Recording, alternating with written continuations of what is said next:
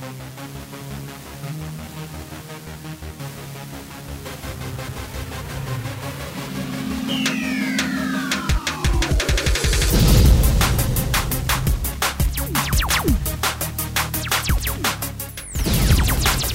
Começando o programa Independência, a voz da recuperação. Aqui você encontra informações sobre alcoolismo, dependência química, codependência, dependências emocionais e outros assuntos correlatos. Com vocês, Marco Melo. Marco Melo sou eu. Sejam todos muito bem-vindos, sejam todas muito bem-vindas. Saudações aos nossos queridos ouvintes do programa Independência. Esta semana, que começa agora no dia 25 de junho, exatamente, estamos já terminando o mês de junho. Já vamos pro. Já passamos o final, o meio do ano, né, galera? A verdade é essa. E ó, depois que passa junho, você sabe que o tempo voa. Daqui a pouco já é Natal e a gente nem percebe. É muito louco isso aí. Bom, vamos lá. Não era sobre o clima nem sobre o tempo que o programa Independência quer falar. Hoje o programa Independência tem um tema que eu acho muito importante, de grande relevância e também sempre com alguma polêmica. Afinal, polemizar é o que o programa Independência mais faz, porque o nosso assunto aqui, dependência química, alcoolismo, codependência, dependências emocionais, nossa, são coisas polêmicas. A sociedade ainda não está muito preparada para as coisas que vêm destes destas doenças, né? Primeiro, a maioria das pessoas pensa que nem a doença, sem vergonhice, né? Esse drogado aí é sem vergonha, mentiroso salafrário. Olha, movido pela doença, a maioria dos adictos é mentiroso, salafrário, ladrão, etc e tal. Mas, como eu falei, movidos por uma doença. Então, primeiro vem a doença, depois vem os tais, né? Dos, dos problemas decorrentes do uso de álcool e ou outras drogas. Só que o programa tem a ver com álcool e outras drogas? Aí é que tá o pulo do gato da recuperação. Não tem a ver, não. O, o álcool e outras drogas são o sintoma da doença. A doença é muito mais, ela tá muito mais por baixo de tudo. A doença permeia todos os campos da vida da pessoa.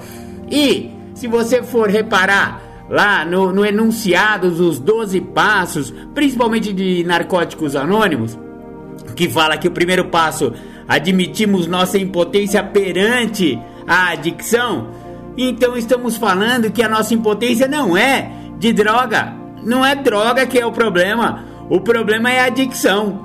Então é essa a libertação que o programa de 12 passos pode trazer pra gente, a libertação da doença da adicção, que permeia o é, que né, está apoiada no tripé físico, emocional, mental e espiritual.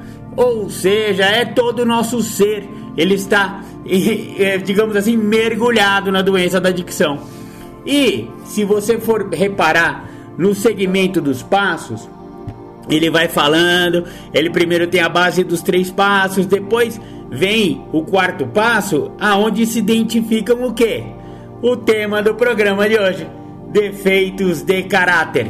Então o verdadeiro problema não são as drogas, não é o álcool, o verdadeiro problema são os defeitos de caráter. E é sobre isso que o programa Independência fala por hoje. Já falei demais para abertura do programa. Vamos ouvir aquela do, do pessoal do NA. Nosso amor é de NA. O nosso amor é de NA. O nosso amor é amor puro. O nosso amor é o que há é luz que ilumina o escuro.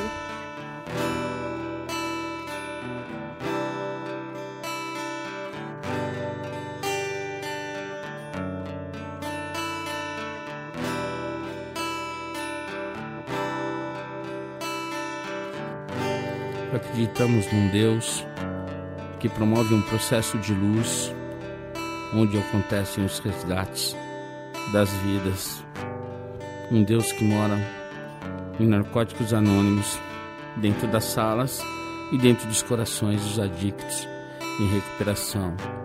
para que nenhum adicto morra sem antes conhecer os caminhos de DNA.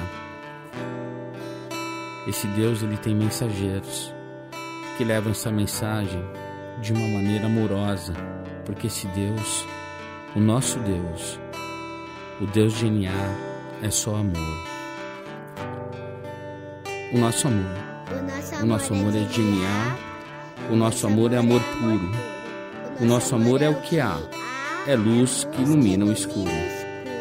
O nosso amor veio dos guetos, viadutos, bares e favelas. O nosso amor é azul e branco, dos becos. O nosso amor é do Deus da aquarela. O nosso amor é de louco, é de valente. É de música cantada por vozes de beleza. É de Armando, Murilo, é da gente. O nosso amor é de proceder com certeza. O nosso amor tem rebolo, tantã e tamborim. O nosso amor tem batuque de coração. É, o nosso amor não tem fim. O nosso amor tem ganzá, pandeiro e muita emoção. O nosso amor é de alma sofrida. O nosso amor é do primeiro mentor. É de criatura não esquecida. É amor de sangue, de luta e de calor.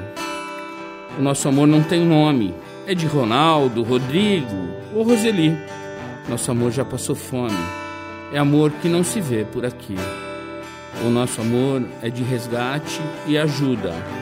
É amor de mil amores. Amor que tudo muda. Virtudes no lugar das dores. É amor de bicho solto e de cicatriz. Amor que se conversa com o olhar. É lágrima seca de mãe feliz. É consciência e capacidade de amar. É amor que dança na pauta, amor que sonha acordado. É de cada um que faz falta. Amor de prazer, caridade e pecado. É prece do silêncio no peito, é pintura na cara do louco. Amor decente de respeito. É, nosso amor não é pouco. É amor só por hoje. Amor guerreiro. É briga boa para bom brigador. Uma dádiva do amor primeiro a experiência de vida é amor. O nosso amor é brilho não esquecido. O nosso amor nasceu sem partida. O nosso amor é amor querido. É amor genial. Amor de vida.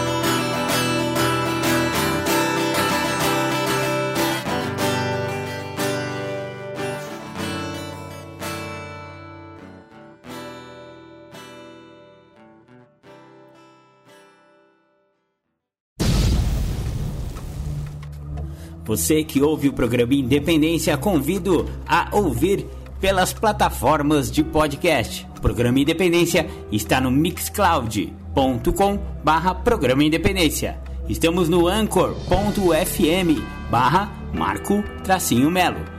Estamos também no Spotify. Procure lá pelo Spotify, pelo buscador Programa Independência, assim como no Google Podcast. Também procure pelo buscador do Google Podcast o programa Independência. Estamos também no YouTube, youtube.com barra arroba Marco Melo 1969. Curta nossas redes sociais o programa Independência está no facebook.com barra programa.independência e no instagram.com barra programa.independência. Curta também as redes sociais de Marco Melo, facebook.com barra marco.melo.1969 ou então no Instagram, instagram.com barra marcoacemelo69. Entre em contato com a gente, programa.independência@gmail.com ou então pelo WhatsApp 11 99675 2115. Você está ouvindo o programa Independência, a voz da recuperação. Muito bacana, ouvimos Nosso Amor é DNA. Essa menina é uma gracinha, né, galera? Vamos falar a verdade. É, ela ganha a gente pela, pela sutileza É, nosso amor é amor puro. É luz que ilumina o escuro. É muito bonitinha. Da hora pra caramba. Bom, vamos lá pro programa Independência deste dia 25 de junho. Defeitos de caráter. O verdadeiro problema. Essa que é a real. Lá no, no, no enunciado dos passos a gente vê que não tem é, droga lá. Não tá falando de droga, não. Tá falando a partir do quarto passo que nós fizemos um destemido inventário moral de nós mesmos, profundo e destemido, né, galera? Então tem que ser profundo e tem que ser sem medo. A gente tem que olhar para as nossas mazelas, mas também podemos identificar as nossas virtudes ao escrevermos o quarto passo. Mas, vamos falar real? O, o, a, grande, a grande sacada do quarto passo é identificar nossos defeitos de caráter. Por que, Marco Melo? Porque no passo 6 e 7 e o 5, né? Lógico, né? Primeiro a gente vai para admitir para um outro ser humano a natureza exata, a natureza exata das nossas falhas. Falhas, imperfeições e defeitos à luz dos 12 passos são sinônimos. Então, a gente tá aqui é para identificar e se livrar de defeitos de caráter. Mas Marcão, e esses defeitos de caráter foi porque eu usei droga? Foi porque eu enchi a cara? Olha, aí vem a polêmica. Eu não sei exatamente se eu vou saber responder essa pergunta. Eu vou falar à luz do que eu aprendi nesses 10 anos que eu estou no programa. Eu acho, a minha opinião pessoal é que realmente os defeitos de caráter já vieram comigo. Eu já falei que aos 6 anos já fiz o assalto do busão, né? Eu já, já contei essa história aqui, ou seja, uma criança de 6 anos já tem esses defeitos de caráter, ou seja, de, de, de onde eles vieram? Eles vieram aos 6 anos, já dá pra ser ladrão, ser desonesto, ser mentiroso, ser vagabundo? Ué, a criança não é aquela coisa inocente? Ah, só que não. Só que a criança não é tão inocente assim. Parece que ela já tem defeitinhos de caráter bem enraizados. Ah, meu, eu, eu, eu já sei de outros defeitos de caráter que eu tive com meses de idade. Ou seja, da onde vem isso? Da onde vem essa arrogância? Eu já era um bebê arrogante. Eu já era um bebê egoísta. Ah, sim, egoísmo, egocentrismo, o núcleo da doença. Todo bebê nasce egocêntrico. A verdade é essa. Por quê? Porque ele, ele era tudo. Ele estava num, num, num, sentimento oceânico dentro de um útero e lá ele era nutrido, lá ele tinha calor, ele tinha amor. A mãe nutria aquele bebê. Então ele se sentia como o centro do universo. A hora que ele vai para fora, aquele tapa na bunda, começa frio, começa fome, começa sede o bebê não sabe bem como lidar. E eu tô falando, não é só o bebê adicto, não, todos os bebês. Qual que é a grande diferença do adicto? Aí é que tá o pulo do gato do, do livreto, né? Não, do livreto não, do folheto. O folheto que fala sobre o triângulo da autoobsessão brinca um pouco com esse negócio do, do bebê que ele começa a descobrir que pessoas, lugares e coisas não podem satisfazê-lo completamente. O bebê antes ele chorava, vinha da madeira, chorava, vinha do seio da mamãe e tal e coisa. Ele começa a ver que se ele chorar, ele consegue alguma coisa. Depois ele começa a chorar e não aparece mais aquele seio, não aparece mais a mamadeira, ele tem que se adaptar. Tem o irmão mais velho que dá beliscada nele. Enfim, né? A criança normal vai lidando com essas frustrações e vai evoluindo emocionalmente. Vai evoluindo. É, essa que é real. E o adicto? Aí é que tá. O adicto e o alcoólico? Não ele continua querendo fazer do jeito dele, desde bebê, é verdade. Daí começa o tal do rei bebê. Aliás, é o tema do programa Independência aí para trás. Pode voltar aí. Aliás, a nossa a minha amiga, acho que foi a minha amiga Andréia Frazão que perguntou se eu já tinha feito um programa sobre o rei bebê. Aí eu já tinha mandado para ela o link. Então, Andréia, vai lá e assista, né? Ouça o programa Independência Rei Bebê, que tá falando um pouco sobre esse negócio aí. Ou seja, é um egoísta, é um egocêntrico adicto, gente. e ele continua sem se desenvolver tanto emocionalmente. Ou então, ele se desenvolve tanto no lado negativo da coisa, sabe? Ele, ele aprende a dar nó em, em pingo d'água, a dar rasteira em cobra desde cedo. Então ele, ele precisa que o mundo faça as coisas do jeito dele. Quando não dá, ele se frustra pra caramba. A verdade é essa, e depois de uma certa idade, alguns na infância, alguns na adolescência, alguns na fase adulta, descobrem um pozinho mágico. É, descobre uma poção mágica que vai fazer com que tudo fique colorido. É, chamado álcool e droga, coroou. A cereja do bolo está colocada, mas o bolo, aquele bolo sem vergonha que o adicto e o alcoólico pegaram os ovos podres, né? Dos seus defeitos de caráter, pegaram aquela farinha estragada das suas, dos seus egoísmos e orgulhos, misturaram tudo na batedeira lá, fizeram um bolo errado pra caramba, assaram no forno das suas incompreensões e do seu egoísmo, e aí saiu aquele bolo. Faltava o quê? Faltava botar o glacê de todas as suas dores e falta de adaptações ao mundo verdadeiro. E aí ele foi lá e coroou, na infância, na adolescência ou na fase adulta, com aquela cerejinha. Isso, a cerejinha do bolo é, são, é, é a droga, né? É o álcool. Mas não é o bolo, né? O bolo que é o problema, não é a cereja. Por isso que a gente sempre fala que não é sobre drogas o programa. Mas, Marcão, como que não é sobre droga? Eu me lasquei inteiro por causa de álcool e droga. Claro que você se lascou e eu também me lasquei. É por isso que a gente chega. A gente chega ao programa porque a gente tá descontrolado. Ah, mas é descontrolado por causa de droga? Por causa de álcool? É, de uma certa forma é. Mas qual que é a pegada?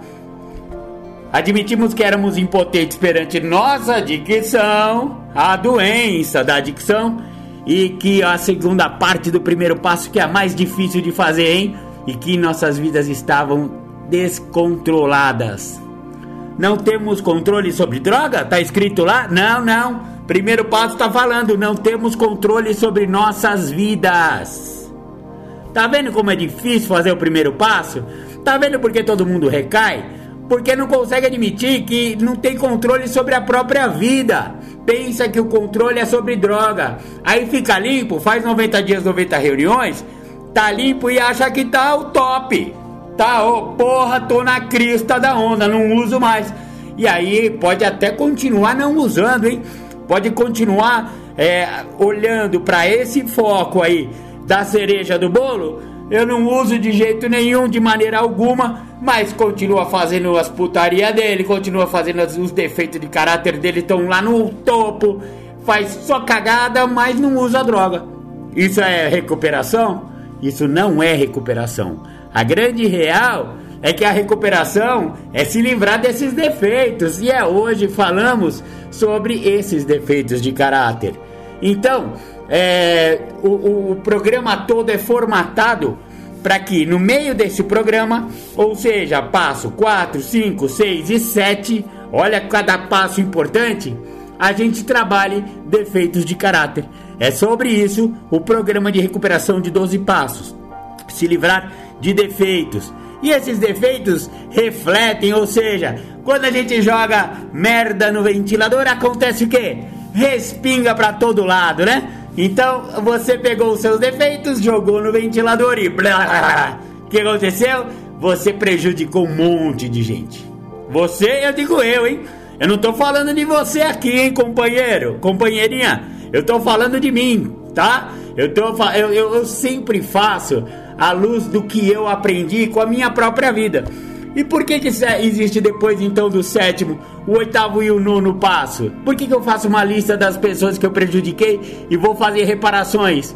É pelos mesmos defeitos de caráter que a gente pode chamar de aquela coisa que começa com B, termina com osta e jogou no ventilador e respingou em todo mundo. A grande real é essa. Então, depois que eu passo o passo 7, eu vou pro passo oitavo e nono, que é o respingo dos meus defeitos de caráter nas pessoas. Olha só, o programa é todo formatado para isso.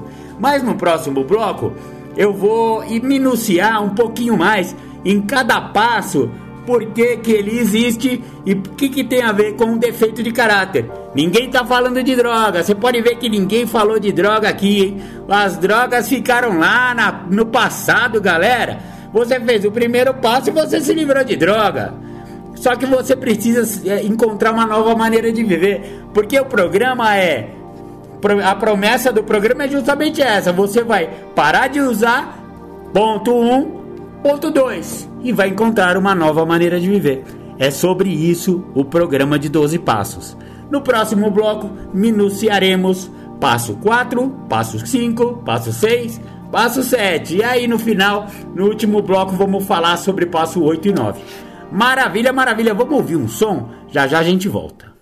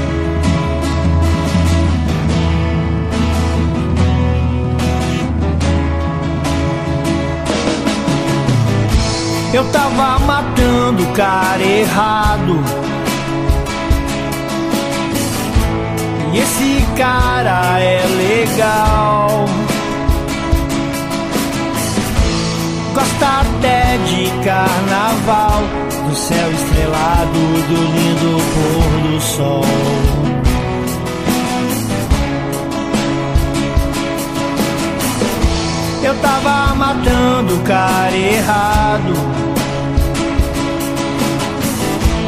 E esse cara é legal. Gosta até de carnaval, do céu estrelado, do lindo pôr do sol.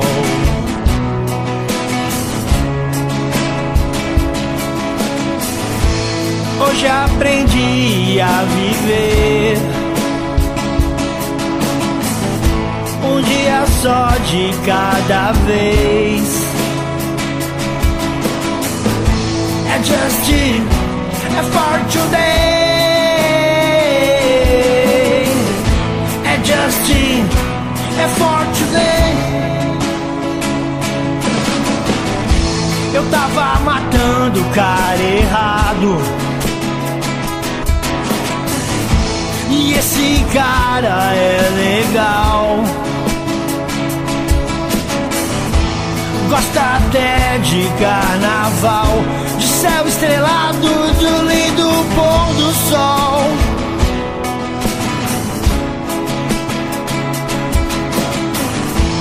Hoje aprendi a viver. O dia só de cada vez. É Justin, é for today.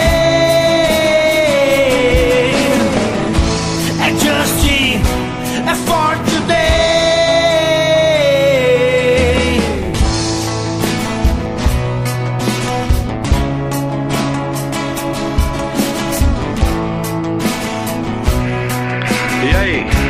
Pense em quantas vezes o poder superior estava cuidando de você.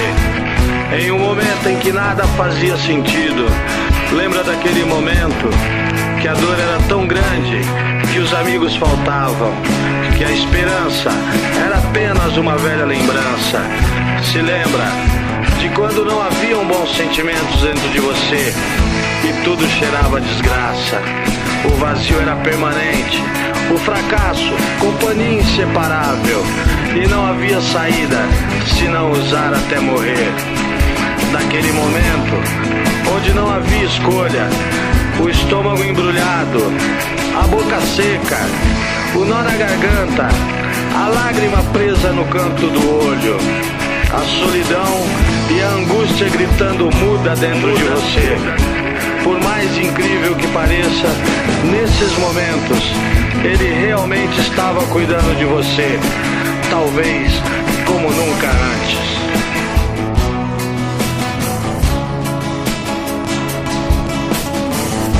Eu tava matando o cara errado. E esse cara é legal. Gosta até de carnaval, de céu estrelado, do lindo pôr do sol,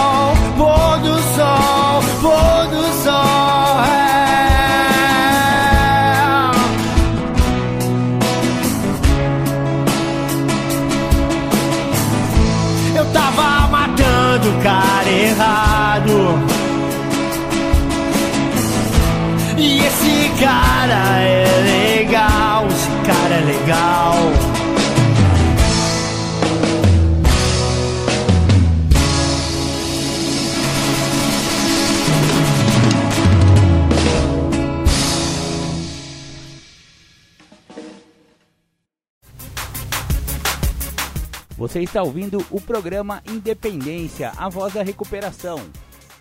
Bacana, bacana! Você ouviu aí? Esse cara é legal. Pessoal lá do, do NA, acho que é do Beleza essa música.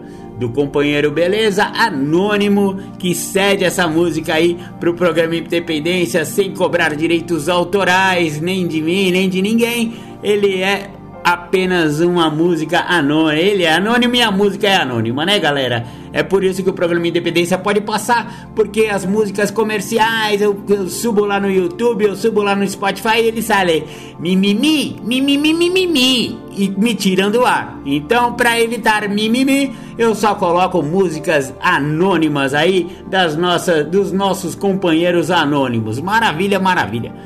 Legal. Estamos falando no programa de hoje sobre defeitos de caráter, exatamente o verdadeiro problema. O verdadeiro problema não são drogas, o verdadeiro problema são defeitos de caráter. Eu já tive com é, um grupo de psicólogos e eles, eu até falei isso em um programa Independência aí atrás. E uma psicóloga lá me questionou bastante, que ela achou muito pesada a palavra defeito, porque não é defeito, que não sei o quê. Olha, é, eu acho que o que está escrito no programa de 12 passos é a maneira como eu também trato. Então, se está escrito no programa defeito de caráter, é defeito de caráter, tá bom? Em outros momentos está escrito imperfeições. Se os psicólogos preferem esse termo, imperfeições, tudo bem, mas eu vou tratar aqui como defeitos de caráter, que é exatamente o enunciado dos 12 passos, está falando de defeitos de caráter. Essa que é a real, e eu não vou ficar alisando porque determinadas pessoas acham essa palavra muito forte ou muito é, que não tem a ver e tal. Eu acho que tem a ver sim, é defeito mesmo. Ah, mas quando foi adquirido? Não sei. Eu já acabei de falar que eu já com meses de idade já tinha um monte de defeito de caráter. Então deve vir de outro lugar. Eu acho que eu já vim de outra encarnação, eu sei lá da onde veio esse defeito. Eu, do lugar que eu vim quando eu nasci aqui, eu já vim meio que pronto. Mas aí, e aí eu fui coroar com a cerejinha do bolo, como eu sempre falo. E é obviamente, né, meu? O cara que usa um monte de álcool, um monte de droga, vai precisar aprender a mentir melhor, então ele vai desenvolver o defeito de caráter que ele já tinha e vai desenvolver no nível hard, né, velho? O alcoólico e o adicto, meu, é mentiroso de verdade. Esse cara sabe mentir, sabe enganar, sabe manipular, sabe fazer várias coisas. Para quê? Para esconder o seu uso durante um tempo quando ainda dava para esconder. Ou então ele vai ter que mentir. Onde você tava ah, onde, onde você tava ontem, menino? Mentiu. Ah, a mulher pergunta: "Você foi, você foi lá no bar ontem?" "Não, não fui." Chega bêbado em casa. Então, é, esse negócio de mentira é muito grande, né? É, e os defeitos de caráter eles vão sendo agravados justamente por causa do uso de álcool e droga, para encobrir, né? Então, patrão, você vai mentir porque você faltou na segunda-feira, o Dia Internacional dos Adictos faltarem na parte da manhã no trabalho. É, é pneu furado, mata a avó, mata o bisavô, mata todo mundo. O filho tá doente. Ó, segunda-feira de manhã é o Dia Internacional do, do, da mentira pro adicto que veio do fim de semana todo arrebentado e não consegue acordar na segunda, né? Então, Mas a mentira não é o único defeito de caráter. E quantos defeitos podem vir à luz dos 12 passos? É, porque eles são colocados na, na, na superfície. Pra, e como esses defeitos vêm para a superfície? Com a escrita de um profundo e destemido inventário moral de nós mesmos. É isso aí. Depois que eu faço o inventário é que começa a boiar, né? Você já ouviu aquela história que que, que boia? É, boia, boia. Merda boia. E a hora que a gente vai e faz o profundo e destemido inventário, vem tudo à superfície. Mas é só isso? Não. O, de, o inventário, ele não é só pra ficar com chicoteamento. Ah, não vou ficar me chicoteando. Ah, como eu sou horrível. Não é essa. O propósito do quarto passo não é esse. O propósito é eu me tornar uma pessoa melhor. Só que para eu me tornar uma pessoa melhor, eu tenho que identificar, eu tenho que saber, eu tenho que nomear os meus defeitos. Porque eu posso falar que eu tenho uma personalidade forte, mas eu sou um puta de um arrogante. Eu posso falar que eu sou seguro em relação a dinheiro, mas eu sou avarento, eu sou mão de vaca. Lá no, no inventário a gente aprende a nomear o defeito sem botar tinta dourada nele, achando ele bonitinho, entendeu? E quem vai ajudar com isso? É exatamente o padrinho. É, o padrinho. No quinto passo, escrevi, fiz o profundo e destemido, tô todo confuso, não sei o que, que é o que, o que, que é outra coisa, se é defeito, se é virtude, se é qualidade, não sei de nada. Quem que vai ajudar? Deus e o padrinho. É, porque fala, admitimos perante nós, primeiro, perante Deus e perante outro ser humano a natureza exata das nossas falhas, dos nossos defeitos, das nossas imperfeições. É disso que se trata o quinto passo. Pedir pro padrinho ajudar a gente a arrumar o armário. É, vamos pegar o guarda-roupa da nossa vida, vamos arrancar tudo que tem lá dentro, os defeitos e as qualidades, as virtudes, as, as falcatruas, os medos egocêntricos, tá tudo para baixo, bota tudo no chão. Aí o padrinho vai chegar com você e vai te ajudar. Vai falar: olha aqui, Marcão, esse defeito aqui, ó, coloco aqui na, na pilha de coisas que você vai ter que se livrar, que o seu poder superior vai te ajudar a se livrar. Ah, mas não sou eu que me, me livro de defeito de caráter? Nunca! Não está escrito lá, no sétimo passo, quando a gente chegar lá, você vai ver. A gente roga a um poder maior do que nós para que nos livrássemos desses defeitos. Então não sou eu.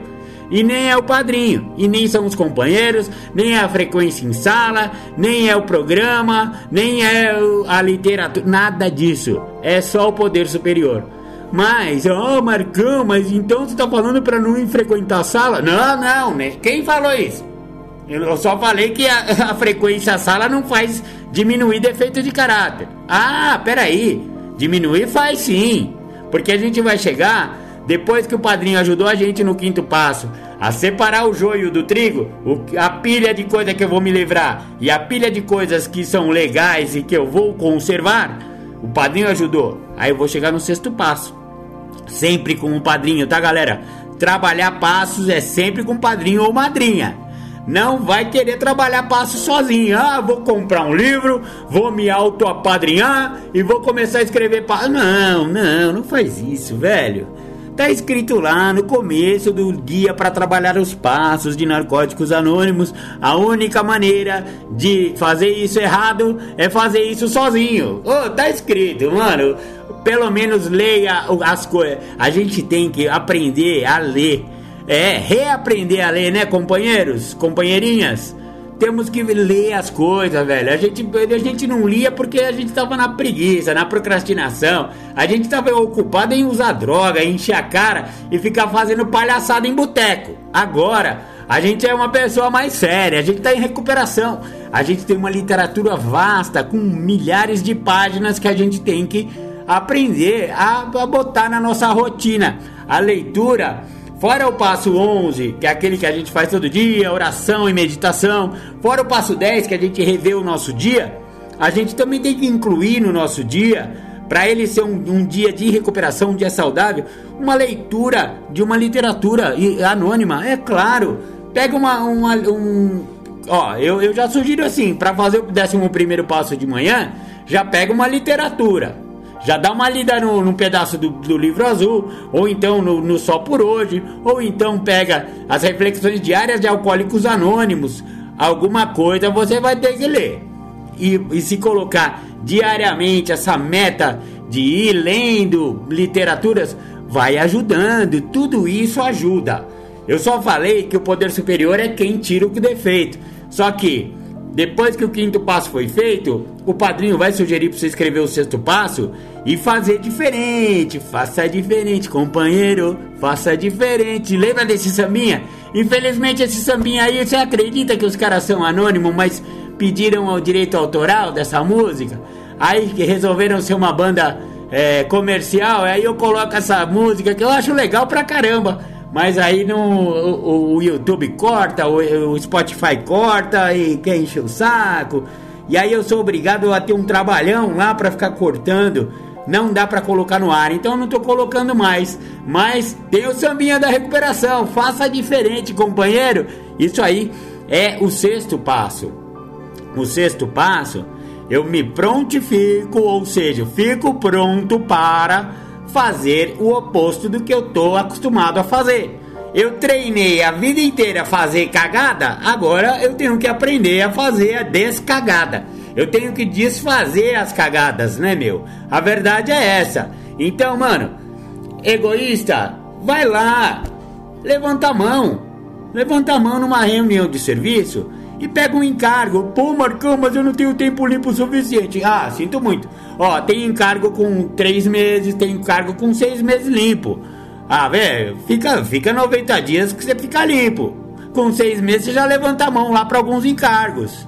Com um ano você já pode ser RSG. Com, com três anos você pode ser tesoureiro. Eu não lembro exatamente o tempo limpo, tá, gente? Eu tô, tô chutando aqui.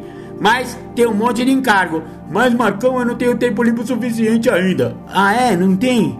Que legal, hein? Então faz o seguinte: vai pro grupo uma hora antes do começo da reunião.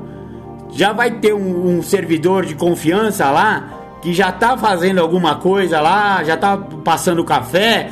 Você vai lá e ajuda, meu. Pra isso aí não precisa ter nada. Não precisa ter tempo limpo, não precisa ter nada. Chegar uma hora antes da reunião, pegar os cinzeiros lá, que a Dictor fuma que nem uma. Vou te falar, viu? Limpa os cinzeiros lá da área de fumantes lá, joga tudo no lixo. Ah, o lixo tá lotado? Recolhe, recolhe os sacos de lixo. Pergunta pro servidor de confiança, companheiro, onde tem um saco de lixo? Onde tá o saco de lixo? Eu vou, eu vou, eu vou dar uma, uma geral lá fora. Tira os sacos de lixo, recolhe as bitucas, arruma as cadeiras. Pô, pega um pano, passa o pano na sala, deixa na sala um brinco que nem ela tava quando você chegou sabe? Arruma as literaturas, deixa elas todas alinhadinhas ali, ó, as fichas, os chaveiros, né?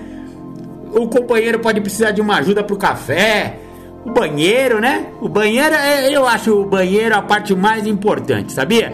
Porque o que me, me, me afastou do boteco foi aquele banheiro nojento. Então, se o banheiro do grupo tiver nojento que nem banheiro de boteco, a pessoa volta pro boteco. Então, Quer, quer aprender a desenvolver a humildade? Presta serviço. Para isso não precisa ter esse tempo limpo, não, companheiro. Até você ter o tempo limpo suficiente, aí você ergue a mão numa reunião de serviço e começa a servir a Irmandade. Começa a fazer diferente, começa a se prontificar. Fica pronto. Se você é, é mão de vaca, meu padrinho sugeriu isso quando eu cheguei, hein? Marcão, você é um mão de vaca da porra, hein, cara? Faz o seguinte. Vamos fazer um, uma planilha do seu orçamento aí, quanto você ganha, o que, que você tem de boleto, né? Você paga telefone, você paga aluguel, você paga água, luz, beleza. Vamos botar tudo isso no papel e vamos ver quanto que sobra aí do seu dinheirinho, porque a gente vai fazer um plano de você botar dinheiro na sétima tradição com substância, não é ficar botando 30 centavos lá na sacola e achar que você está contribuindo, sabe? Larga de ser mão de vaca, Marcão. Vamos lá. Aí a gente estabeleceu que eu não teria nenhum problema em dispor de 200 reais por mês. Ai, mas isso doeu na época. Eu falei, meu padrinho, você tá louco, velho? 200 reais e o meu sorvete de fim de semana, meu. Vamos abrir mão do sorvete e vamos ajudar a Irmandade e vamos ajudar a si mesmo a se prontificar, a ser menos ganancioso, a ser menos mão de vaca. Abre mão, companheiro, abre mão dessa, dessa grana. Você precisa exercitar a doação, a generosidade. Põe dinheiro na sacola e para de reclamar. Olha, você acredita que padrinho tem uma língua que eu vou te falar, viu? Ao fazer isso, durante uns seis meses, com. Ó, vou falar a verdade, doía, viu? Doía ficar botando cinquentão lá por semana lá na, na sacola. Doía, doía mesmo, não vou, não vou mentir. Mas é, o Deus é fogo, né? Deus ajuda mesmo. Uma semana, é, uma semana não, acho que uns três ou seis meses, eu não lembro direito, que isso aí faz tempo. Uns três a seis meses depois que eu comecei a seguir a sugestão do padrinho, eu ganhei um aumento. E eu, eu tava gastando 200 por mês lá, gastando não, né? Doando, me doando e doando, porque eu também cheguia, chegava mais cedo, ajudava a, a, a, limpar o salão, enfim, tudo aquilo que eu falei agora há pouco.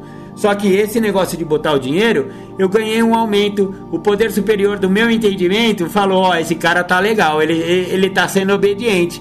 Eu vou fazer com que ele ganhe mais dinheiro. Ganhei um aumento, ganhei um, um cliente por fora que me, me, me deu uma, uma grana por mês. Enfim, os 200 reais que eu achava que estava gastando à toa, eu aumentei em mil os meus ganhos mensais. Pô, Marcão, é sempre assim que acontece? Eu não sei se é sempre assim. Aconteceu comigo. Porque eu acho que o poder superior do meu entendimento, ele me ajuda quando eu tô querendo ajudar o outro. Então, ele falou: beleza, você gastou 200 pau agora por mês, eu vou te dar mil por mês para você parar de reclamar, seu mão de vaca. Você entendeu o que é o sexto passo? O sexto passo é isso: é fazer diferente, é fazer com que o poder superior do seu entendimento comece a trabalhar junto com você dentro do programa de recuperação. Aí depois do sexto passo, já tô fazendo diferente. E sabe aquele negócio que eu falei do banheiro? É, se tem uma coisa que desenvolve bastante a humildade do cara, companheirinhos e companheirinhas, vai lavar o banheiro do grupo, toda reunião, que você vai desenvolver muita humildade. É verdade isso, é verdade esse bilhete. E depois que você desenvolveu esse essa tão almejada humildade, pô Marcão, mas eu sou mal humilde, cara. Pronto, pronto, já não é. A pessoa que fala que é humilde já perdeu para si mesma. Vamos falar a verdade. Não é humilde quem fala que é humilde. Sabe quem vai falar que você é humilde? É o companheiro que está vendo a sua atitude. Aliás, são as suas atitudes, são as suas ações que vão demonstrar humildade. O programa é sempre feito com exemplos, nunca é feito com falatório, sabe? É, eu, só, eu só consigo atrair é, é, atração, não é, não é promoção, entendeu? E quando eu falo que eu sou humilde é porque eu tô na promoção, eu tô indo contra os próprios princípios espirituais do programa.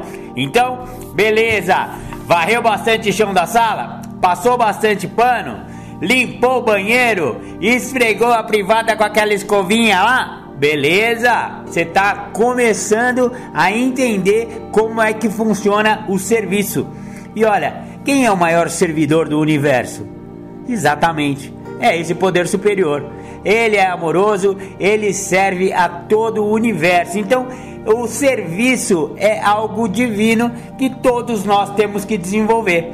Ao desenvolver a humildade provinda do serviço abnegado, seja para com a irmandade que está salvando a sua vida, mas pode ser um trabalho voluntário, uma ONG que você abraçou, um hospital do câncer, ou você vai ser um professor voluntário porque você sabe alguma coisa que você pode ensinar. Você vai, sei lá, mano, tem tanto trabalho abnegado que você pode fazer para desenvolver a sua humildade. E em desenvolvendo essa humildade, finalmente conseguimos o atributo principal. Exatamente, principal para o sétimo passo. O sétimo passo é justamente isso. Humildemente é a primeira palavra da, da, da, do enunciado do sétimo passo. humildemente rogamos a Ele, Ele é Deus, tá? Que removesse nossos defeitos de caráter. Então, esse, esse, esse passo, o sétimo passo, o pré-requisito básico que precisa ter é desenvolver a humildade. Ontem ligou um, um meu achando que sabe mais do que o padrinho, sabe? Então, ele tá recaído, diz que tá limpo há 20 dias e pedindo, querendo vender o celular e não é para comprar droga. Ah, fala sério, vai, companheiro. Você acha que, meu, você tá querendo mentir pra mentiroso? Essa história que você contou é a história que eu já contei. É por isso que não dá para enganar doidão, né, meu filho? Então, sabe o que, que acontece? E ainda fala que tá em recuperação e que não vai no grupo porque existe muita. Como é que ele falou? Existe muita hipocrisia no grupo. Ó, oh, que bonito! Ele não vai no grupo porque tem muita hipocrisia no grupo. Só que quem tá precisando salvar a pele é ele. É a pessoa que tá ali com uma arrogância terrível e acha que tem humildade. Olha só, falta para ele esse princípio básico que eu tô falando aqui. Humildemente, humildemente eu tenho que me colocar no meu real tamanho. Se eu estou precisando de ajuda, eu vou buscar essa ajuda. Se eu estou precisando de Deus, eu tenho que pisar no solo sagrado, eu tiro as minhas sandálias, sabe? É aquela coisa bem bíblica mesmo, entendeu? Então, se você não tiver humildade, você não consegue conversar com esse poder, sabe? Eu estou fazendo o 11 passo todo dia, por exemplo, e eu estou fazendo vários pedidos, né? É aquela coisa, a pessoa começa com oração, é pedido para lá, pergunta para colar, e é um monte de coisa que vai enchendo. Eu acho que a caixa de é, a caixa de entrada do e-mail de Deus tá, deve estar tá lotada, porque é só pedido, só pedido. Mas e aí? E na hora de meditar? Que é tentar ouvir a resposta. Deus vai, lê o e-mail do cara, responde através de coisas muito sutis, porque Deus conversa com a gente através da sutileza da natureza, da sutileza da palavra do outro numa reunião. Se eu não estiver na reunião, pode ser que eu não ouça a resposta de Deus, cara. Então não adianta eu estar tá fazendo várias perguntas e eu fico lá fora, na porta do grupo, ou lá na área de fumantes, fumando que nem uma chaminé e não tô lá dentro e Deus pegou e mandou o recado para você através de uma partilha que está acontecendo naquele instante em que você não está na reunião. Olha que interessante. O, o, o companheiro que eu estava citando ali, obviamente que ele é anônimo, mas ele não querendo ir na sala significa que a doença dele não quer ir na sala não é a, aquela pessoa que quer. Então eu, eu sugiro, companheiro, você é, se, se engripou aí, achou que os outros, né? Aí é que tá. Vamos parar de olhar para o umbigo do outro e vamos olhar para o nosso próprio umbigo. Se não tá bom lá na sala, tá pior lá fora da sala, né? Se não tá bom lá na recuperação, lá na biqueira que não tá bom, né? Lá no boteco que não tá bom. Então, se não tá conseguindo sozinho, e não tem humildade suficiente para voltar ao programa, você pode morrer. Sabe por quê? Porque a sua doença é fatal. A sua doença é mortal. Então, incurável, né? E não adianta você ficar aí fora achando que vai curar, porque não vai. Você tem que tratar da sua doença diariamente.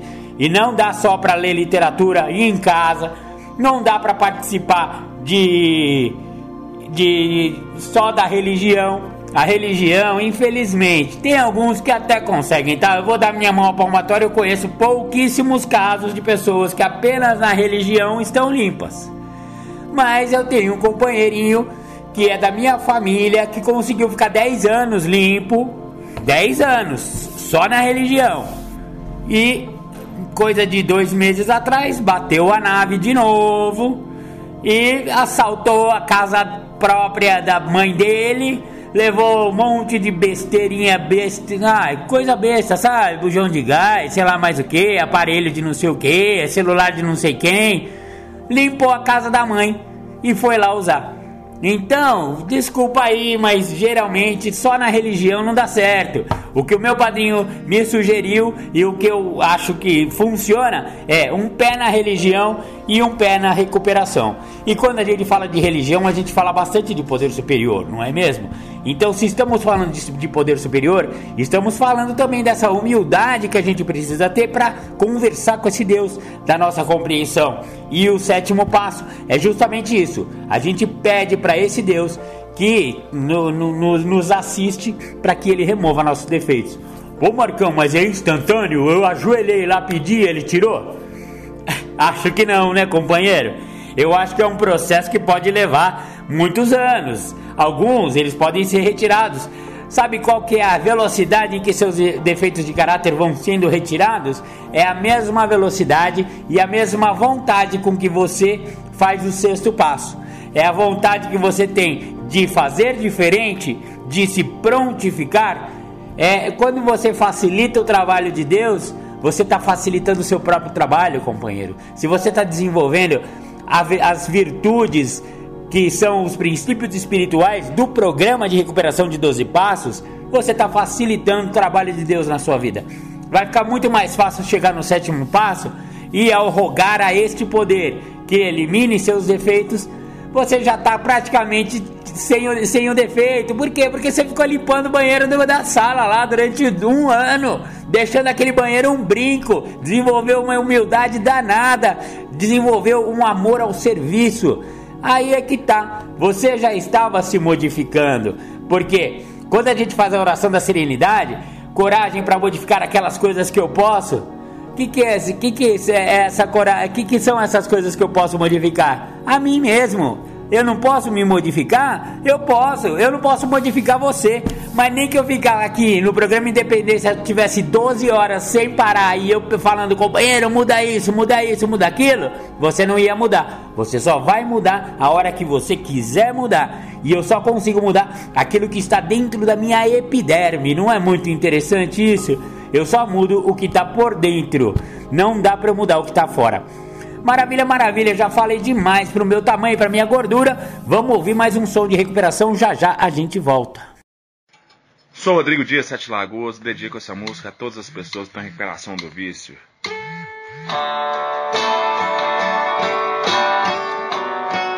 Doze passos de recuperação.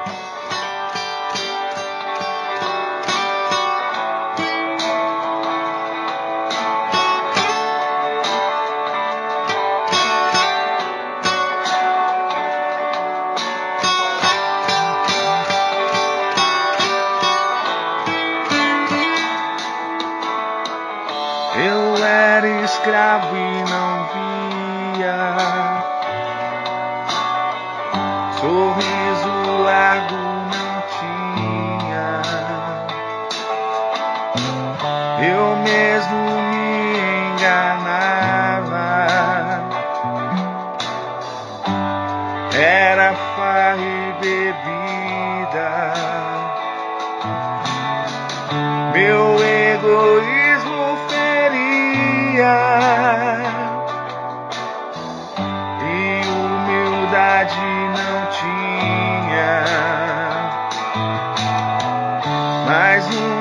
sala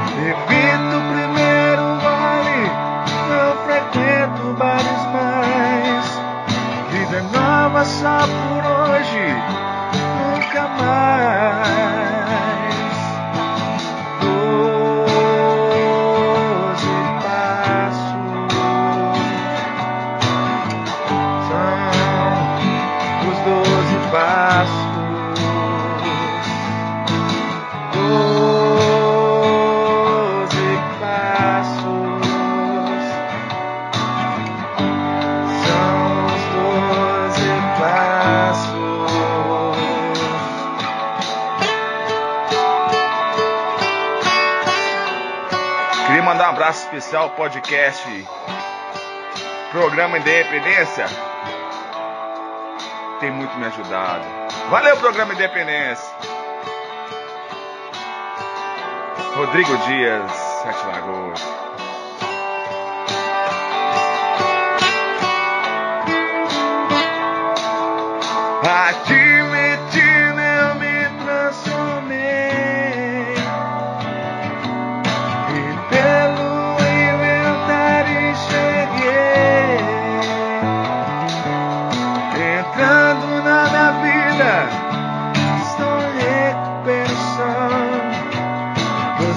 Doze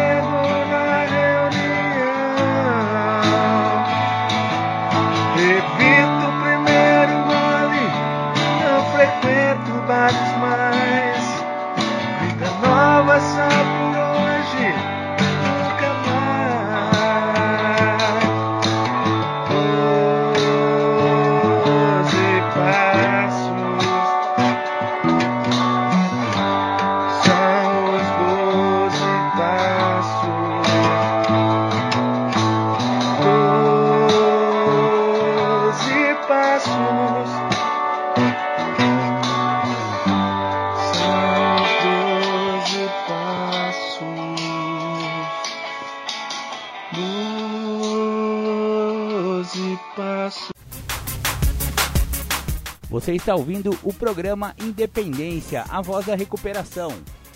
Maravilha, maravilha, voltamos com o programa Independência. Você ouviu a música do meu amigo e colaborador do programa Independência, Rodrigo Dias, de Sete Lagoas, Minas Gerais. Ei, Rodrigo, muito obrigado aí pela maravilhosa homenagem que você fez pro programa Independência aí. Se tá te ajudando, você tá me ajudando muito mais. Obrigado, companheiro. Maravilha, maravilha. Vamos voltando aqui com o assunto do programa de, de independência de hoje. Hoje estamos falando dos defeitos de caráter. Eu fui até o sétimo passo no bloco passado e agora eu vou dar uma pincelada nesse último bloco só para encerrar o programa. É, porque a gente, eu falei, né, daquela de, de, de, de cocô no ventilador, né? Espalhou, não espalhou tudo? A hora que jogou ah, os seus defeitos e as suas vontades egocêntricas no ventilador, o que aconteceu? Você, eh, você sujou todo mundo que estava perto de você, perto da sua vida, ao longo do seu período de adicção e alcoolismo ativos. Então, o que, que aconteceu? Você prejudicou pessoas. Essa é a base do oitavo e do nono passo. Vamos tentar nos livrar também dos entulhos do nosso passado. Que são esses entulhos? São justamente essas pessoas que eu prejudiquei. Eu preciso fazer reparações. Então eu vou voltar lá no quarto passo, aonde eu consegui identificar vários dos meus defeitos. Mas quando eu eh, identifiquei defeitos e virtudes, quando eu contei a história da minha própria vida no quarto passo, dessa história apareceram pessoas. Então, as primeiras pessoas que eu vou colocar na lista, na verdade a primeira pessoa é você mesmo, viu companheiro? Oitavo passo, já pode botar seu nominho, porque o maior prejudicado com a sua adicção, sem dúvida alguma, é você mesmo. Então, seu nome 01 lá na lista. Depois você vai botar todas as pessoas. Ao quê? Algumas não. Não, não, algumas não, todas. Mas Marcão, eu não lembro todas as pessoas. Olha, pega lá o quarto passo, relê ele. Já vai pegando lá, que você começou falando da infância, então você já prejudicou sua mãe e seu pai, né? Então já bota lá, em segundo lugar mamãe, em terceiro lugar papai. Tem irmão? Já vem irmão também. Tem primos? Já bota a primaiada toda que você prejudicou. Tios, tias, avô, avó. É isso, vai botando, tá? Pô, Marcão, mas será que todo mundo que eu prejudiquei? Mas teve muita gente que me prejudicou também. Começou me prejudicando, aí eu só dei o troco, ó. De novo, vamos tirar esse olhar do umbigo alheio e vamos ver a nossa, o nossa, o nosso papel em todo esse negócio, a nossa responsabilidade. Não importa se a pessoa também te prejudicou.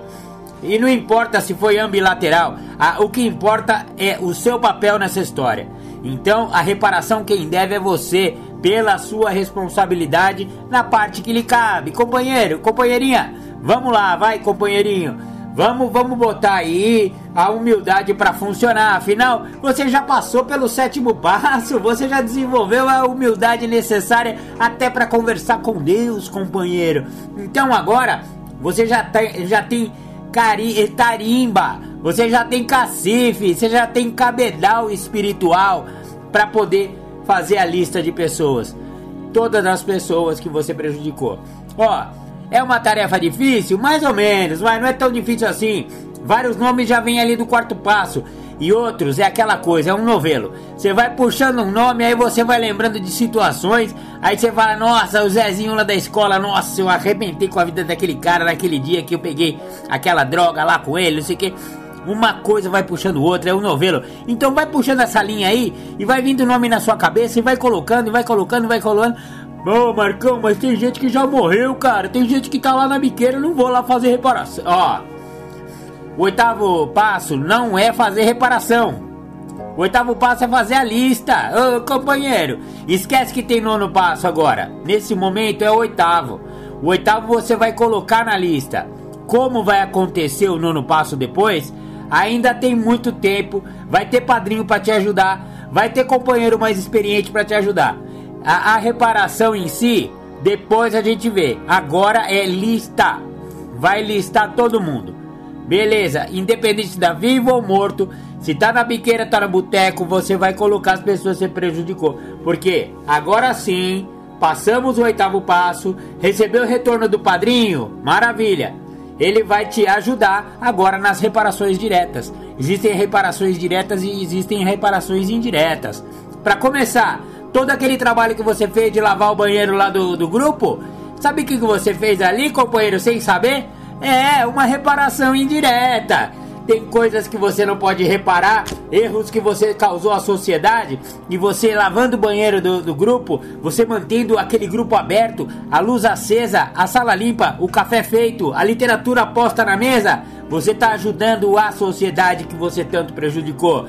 O universo inteiro que você prejudicou, você está devolvendo aquilo que você tirou. Essa é uma reparação direta com a sociedade. Olha que interessante, você nem sabia que estava fazendo uma reparação com o universo, com a sociedade, com a sua pátria, com todo mundo, sabe? É uma reparação indireta geral, genérica, muito bacana e vale a pena. Quando você também fez um trabalho voluntário que foi sugerido lá, vamos fazer um trabalho voluntário, uma associação do câncer, uma ONG bacana, alguma. Isso também são reparações indiretas. Outro tipo de reparação indireta é aquela para pessoas que já morreram. Existem companheiros que, por exemplo, escrevem uma carta para a mãe que faleceu, para o pai que faleceu, para a avó que faleceu, vai lá no túmulo dele, deixa a cartinha lá, leva uma flor, chora umas lágrimas, de coração aberto, de sinceridade. Põe a mãozinha espalmada, faz uma oração, acende uma velhinha, não sei, velho, qual é a sua forma de fazer aí uma homenagem a uma pessoa que morreu mas faça essa reparação indireta. Faça, por exemplo, um gosto que sua mãe tinha. Sua mãe queria que, por exemplo, você se formasse. E você foi usar droga e não fez nada, né, filho? Vamos falar a verdade? Você ficou lá, não, passou do terceiro colegial. Agora, você pode fazer essa reparação indireta para sua mãe. Talvez não a carreira que ela escolheu, escolha você uma carreira, mas se ela queria te ver doutor, seja doutor, rapaz. Faz essa reparação para sua mãe mortinha ela vai ficar feliz lá do, no, no plano espiritual, tenho certeza disso. Isso são reparações indiretas que a gente pode fazer tanto com a sociedade, com o universo, com tudo, ou com pessoas específicas que já não estão aqui. E reparação em boteco? Marcão, posso ir no boteco levar fazer a minha reparação com o dono do bar ou com o Zezinho que fica lá na. Não pode, filho. Sinto muito, seu, seu padrinho vai te ajudar. Pede ajuda, velho. Pede ajuda pro seu padrinho. Ele vai te ajudar nisso aí. Não pode fazer reparação em boteco nem em biqueira. Porque isso aí é desculpa da sua doença. Ele tá querendo tomar um gole, ou tá querendo fumar um trago, ou tá querendo dar uma cheirada, ou tá querendo fumar um beck. Esse negócio de eu vou lá na biqueira fazer reparação é a sua doença gritando. Então para. Essa reparação você vai fazer indireta também. Deixa quieto vai fazer parte de NA, de AA, vai ajudar, vai levanta a mão no serviço lá que você já tá fazendo uma reparação na biqueira, filho. Você tá ajudando o adicto que ainda sofre, você tá fazendo uma reparação na biqueira, porque a biqueira veio aqui para prejudicar todos os adictos. O boteco veio aqui para acabar com o alcoólatra. Então, ajuda o alcoólatra que tá sofrendo, que você tá fazendo uma reparação indireta. Sinto muito, ficou devendo dinheiro no bar, quer pagar, meu? Dá na mão de alguém que vai nesse bar ainda, que você conhece. Falou, ó, vai lá no seu, seu, sei, qual, qual é o nome do dono do bar? Sei lá, seu João. Vai lá no bar, bar do seu João, por favor, tô devendo aqui 500 pau de uma conta que eu tinha lá joga na mão de uma pessoa de confiança, né, fião? Não vai, também não vai dar na mão de, de, de pinguço vagabundo que ele vai levar seu dinheiro. Mas, enfim, tem várias maneiras, mas em geral é melhor não fazer reparação em bar e biqueira. E agora as pessoas que são passíveis de fazer reparações diretas, lembre que reparação não é só o pedido de desculpa, é você repor o que você quebrou, é você pagar aquilo que você está devendo, é você pagar também principalmente as coisas intangíveis, os sentimentos magoados. Pô, Marcão, mas se a pessoa não me perdoar, não importa, não importa. Não importa se ele perdoar você, não é pedido de desculpa, é reparação, à luz dos 12 passos. Você está fazendo reparações para sua própria consciência. Você faz a sua parte e o companheiro, a pessoa que você prejudicou, não te perdoar, não, não querer nem te ver sua cara, pelo menos você tentou.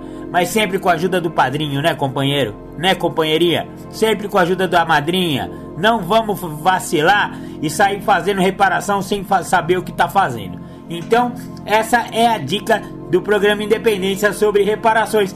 Porque é a última parte do programa. O nono passo, ba basicamente, o, o, o, o lance de trabalhar passo acaba no 9. Porque o 10, o 11 e o 12 são aquele espaço coringa que você já tá fazendo desde um dia limpo. Ué, mas você não tá fazendo décimo, décimo primeiro e décimo segundo desde o seu primeiro dia limpo? Companheiro, você tá perdendo tempo então. Vai lá, compra um caderno, faz o décimo passo todo dia, de noite revê seu dia, reparações diretas na hora que você fez a cagada, já vai limpando, não porque com a prática você vai vendo padrões e o décimo passo também é o passo mais importante para evitar a recaída. Você vai ver padrões de comportamentos é, compulsivos e obsessivos que podem te levar de volta ao uso. Décimo passo é importante. Ele é, ele é praticamente um auxiliar do programa de prevenção à recaída, que também falamos bastante aqui em outros programas de independência aí para trás.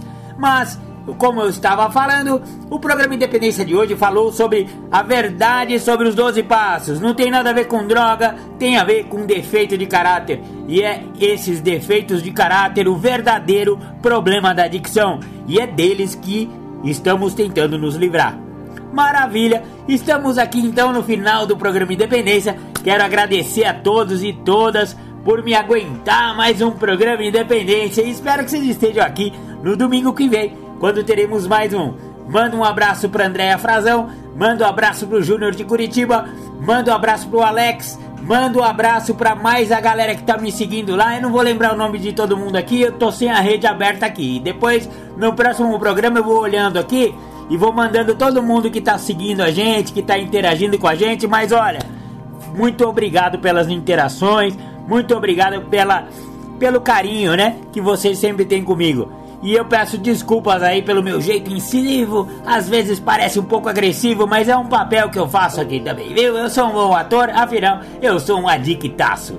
Tamo junto, tamo junto, fiquem com Deus, um beijo no coração e até semana que vem com mais programa Independência. Você está ouvindo o programa Independência, a voz da recuperação. Agradecer aí o convite do grupo para falar de um tema específico, isolamento, e vou fazer o um encaixe junto com o filme do Náufrago, Tom Hanks. Eu gosto muito desse filme porque eu acho que ele retrata muito a ideia do isolamento, né?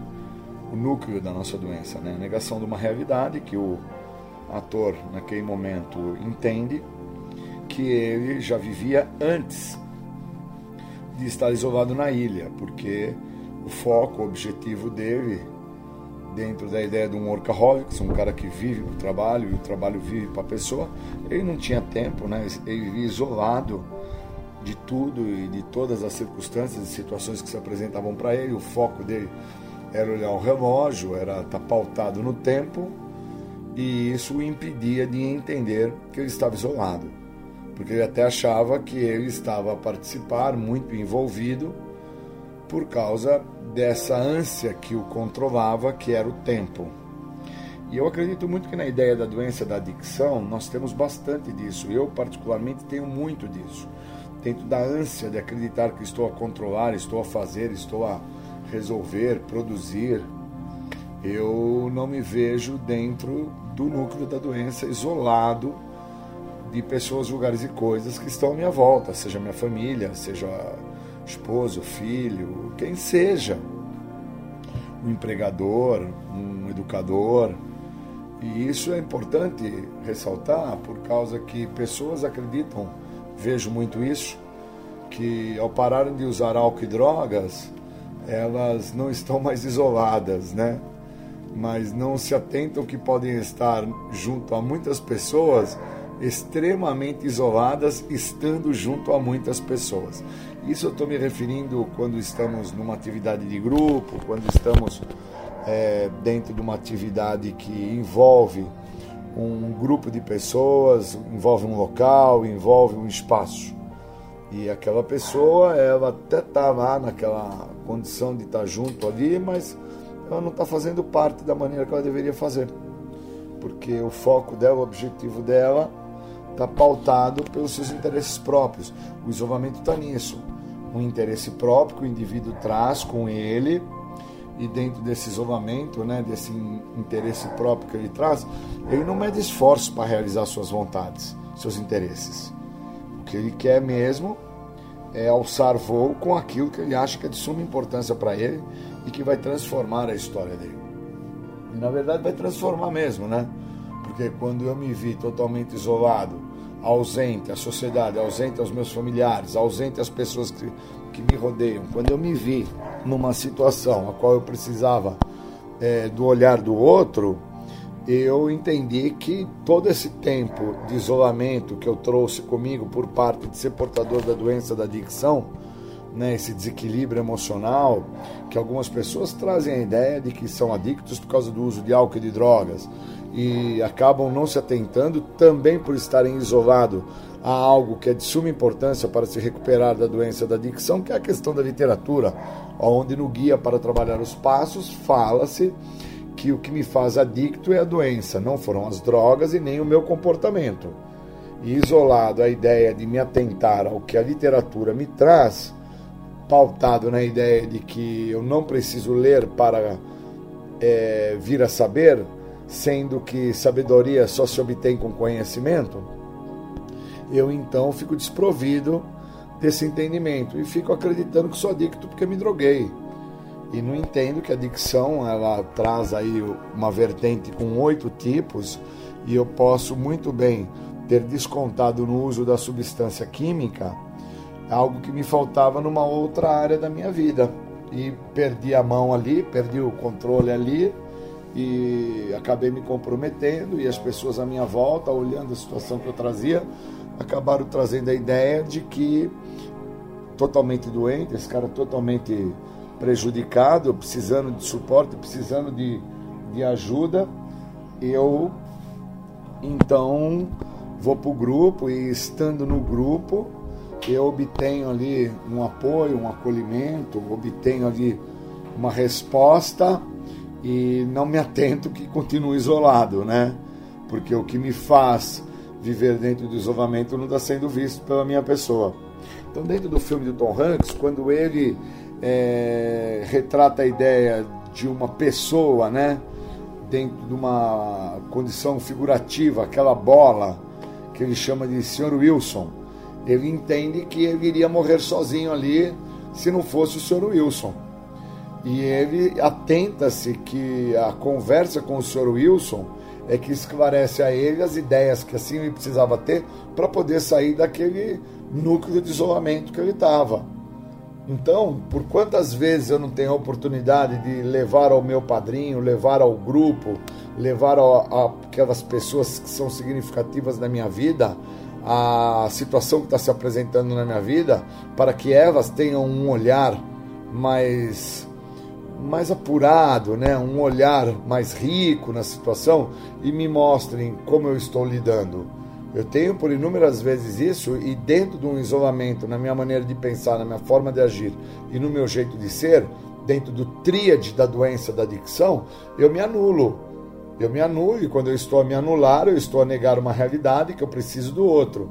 Então, dentro do filme, quando ele entende que o Sr. Wilson era a saída para com que ele se libertasse da situação que ele estava, que ele não podia mais continuar a negar, que ele estava isolado na ilha e ele já não tinha mais como sobreviver ali da maneira que ele se encontrava, ele então consegue se libertar do processo de aprisionamento que ele se encontrava. E eu acredito muito que a ideia de se libertar da situação do uso da substância química através do que o programa dos anônimos oferece envolve o grupo, envolve me revelar ao meu padrinho, envolve ler a literatura, envolve vir a compreender o que esse programa tem a oferecer, que é muito mais do que parar de usar álcool e droga. É entender por que, que eu me isolei por tanto tempo, por que, que eu fiquei ausente há tanto tempo, por que, que eu não deixo com que as pessoas entendam quem eu sou, da onde eu vim, até onde eu cheguei, para onde eu estou querendo ir, com a maneira que eu estou fazendo, sabendo já que não vou chegar lá, né? Porque é bonito quando eu falo que eu quero chegar, mas o que convence são as ações. E quando as ações que eu estou fazendo mostram que eu não vou chegar, óbvio que aquele que está a me olhar dentro de um olhar mais apurado, mais rico, ele já entende que aquela maneira que eu estou fazendo não vai dar bem, vai dar ruim e que eu preciso de ajuda.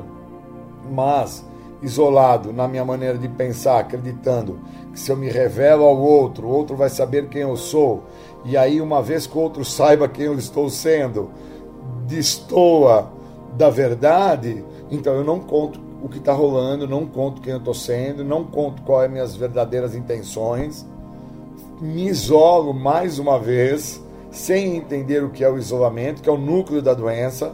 A doença está ativa, eu não vejo que eu estou isolado e também estou portador da doença é, por parte de não estar usando. O não usar ou usar não define a doença. Eu preciso ter isso bem esclarecido comigo, porque foi algo que me anulou durante 20 anos para com que eu entrasse em recuperação eu pautado na ideia de que por não estar usando eu já estava em recuperação, eu não me atentava que eu estava me auto-apadrinhando, que eu não aceitava ajuda de ninguém, que eu também sofria da falta de aceitação de ser portador da doença, da adicção. Eu trazia muito uma fala é, pautada e voltada para drogadicção, né, ser o drogadicto e o grande lance, eu vejo, do processo de tratamento e recuperação está no pedido de ajuda, está em entender o senso de limite, a qual o programa retrata e, e deixa claro que uma vez que se perca o senso de limite, se está no estado de loucura, no estado de insanidade. E a ideia do grupo, quando me pede para falar de isolamento, é olhando que tem pessoas que se isolam da possibilidade de se recuperar porque não acreditam que tem que pegar literatura para ler, não acreditam que tem que frequentar 90 dias, 90 reuniões e depois mais 90 e mais 90 e frequentar diariamente, independente do seu tempo de sobriedade, do seu tempo a qual você vem aceitando a vida da maneira que a vida vem se apresentando para você. Eu tenho 27 anos que não faço uso de nenhuma substância psicoativa e frequento os grupos diariamente. Independente são grupos físicos, grupos online, eventos, convenções, tudo aquilo que retrata a ideia para que eu quebre um mecanismo de defesa pautado é, é dentro do isolamento, que é negar a minha realidade, porque quando eu estou próximo dos meus iguais, eu consigo entender quem eu estou sendo. E quando eu consigo entender quem eu estou sendo, eu abro as portas para o que esse programa tem a oferecer. Eu consigo realmente colocar os dois pés no chão e consigo falar para o outro. Estou isolado da possibilidade de me recuperar porque estou fazendo do meu jeito. Estou negando uma verdade, está sendo me mostrado através das situações socioeconômicas que eu vivo, as situações amorosas que eu trago comigo, os problemas que eu tenho conjugal, familiar, educacional, é, profissional, está sendo me mostrado isso e eu fico a me isolar de não querer que o outro saiba sobre uma verdade que está se apresentando na minha vida, sendo que a retina do outro, a visão do outro, pode ser decisiva para que eu mude a circunstância da situação que eu estou passando. E aí muda tudo. Saio do núcleo da doença. Consigo olhar de fora para o que está acontecendo comigo dentro. Isso daí é o que o tratamento oferece. Esse estado de liberdade, esse estado de reconhecimento de quem eu sou, aonde eu me encontro, seja olhando por uma janela, ou seja sentado na reunião do grupo, dentro de uma reunião de grandes empresários, ou até mesmo numa borracharia, numa papelaria, onde seja, eu consigo sair, olhar de fora e entender que eu estava isolado naquele momento, onde eu estava junto com pessoas, acreditando que eu não deveria expor a essas pessoas o que estava se passando comigo. Que eu iria dar cabo, dar conta, solucionar por minha conta. E na verdade eu já não ia, porque eu chego ao programa com essa conduta. O tríade da doença, a doença pautada na minha maneira de pensar, na minha forma de agir e no meu jeito de ser, ela me conduz até o grupo, que é o elemento de maior força para tratamento da doença da adicção. Não existe nada mais forte do que o grupo para deter uma pessoa que está com a doença manifestada independente se tem o uso ativo da substância alteradora de humor ou se o mesmo está dentro desse padrão de isolamento que eu trago, que necessita ele de entender por que, que ele está se isolando da possibilidade de se recuperar através dos passos. Querendo se recuperar somente por não estar usando álcool e droga e não entendendo o que está se passando na vida dele quando falta a ele alguns ganhos, seja material, seja emocional, seja ganhos físicos, não importa. O entender é a grande sacada. E isso veio para mim depois de 20 anos. Eu me atentei que eu vinha por 20 anos isolado, não tinha o programa, não tinha padrinho, é, eu não tinha uma presença ativa dentro de Narcóticos Anônimos. Eu era um membro, mas eu não era um Narcóticos Anônimos. Eu não era NA, eu ia ao NA. E desta maneira, obviamente, eu fui me isolando da possibilidade de me recuperar. E quando eu me atentei a toda essa trajetória que eu acabei de, trazer na minha fala, eu percebi que ou eu fazia mudanças intrínsecas de dentro para fora, inteiras, não parciais, ou eu teria problemas maiores. Então queria agradecer aí a fala, agradecer a possibilidade que o grupo me chama para falar, trazer essa narrativa, né, de que hoje não me isolo mais. Hoje entendo claramente que me manter dentro da ideia do isolamento é me manter com a doença ativa manifestada, independente do subproduto, que é a substância psicoativa alteradora de humor. Obrigado, bons momentos. Você está ouvindo o programa Independência, a voz da recuperação. Bom, vamos falar de recuperação, nós vamos falar dentro do processo de tratamento de ego e debilidade. Eu acho que as pessoas que não conseguem se manter-se em recuperação, ela sofre de algo muito maior do que o que o programa oferece. Enquanto uma pessoa não interpretar que o significado de impotência que está escrito no primeiro passo está linkado a um fator de debilidade, ela nunca vai se ver como débil. Ela vai se achar que ela é impotente perante aquilo que ela acredita que é o que a faz ter problemas. Só que o dia que o uso de álcool e droga causar problema para a pessoa, realmente essa pessoa para de usar, porque ela vai interpretar que o que faz com que ela venha fazer o uso da substância que então ela entende como nome de álcool e droga causadora dos seus problemas, ela vai interpretar, pois o ego dela, ela passa então a trabalhar isso. Uma pessoa ela não entra em recuperação por causa que ela parou de usar álcool ou droga. Uma pessoa entra em recuperação quando ela tem passo, quando ela tem tratamento, ela tem programa. Não é porque a pessoa deixou de usar álcool e droga que ela está em recuperação. Tanto ela não está, que o que mostra isso é que o ego dela movimenta todo o estado de debilidade dela. O estado de debilidade dela se mostra quando ela não tem álcool e droga. Enquanto ela tem uso de álcool e droga, o que ela tem é a substância psicoativa na sua vida. E tendo o uso da substância psicoativa, ela está como fala na literatura, né? Está sobre os efeitos da substância. Então ela está lá dentro dos sintomas da doença, que são efeitos da substância, ela está sobre negação, justificação, racionalização, desconfiança dos outros, culpa, vergonha. Enquanto a pessoa está linkada a isso, ela nunca vai olhar que o que mantém ela linkada a isso é o ego. Então, se ela não trabalha o ego, que seria interpretar por qual motivo ela foi fazer o uso do químico, se ela não linkar isso, ela vai ficar acreditando que ao tirar o uso do álcool e da droga, ela está em recuperação. E realmente ela não está. Por causa que uma vez que ela esteja sem uso do álcool e da droga, o que se manifesta nela, o que se mostra presente, são os sintomas da doença. E dentro dos sintomas da doença, estão as suas particularidades. E se ele não trabalha as suas particularidades, ele nunca vai trabalhar o ego. Então o cara sofre da desconfiança dos outros, sofre da negação, sofre da racionalização, sofre da, da justificativa e sofre de uma série de sintomas da doença, que são particularidades, que estão totalmente linkadas ao ego dele. Ele não interpreta isso por causa que ele sofre de um fator de debilidade.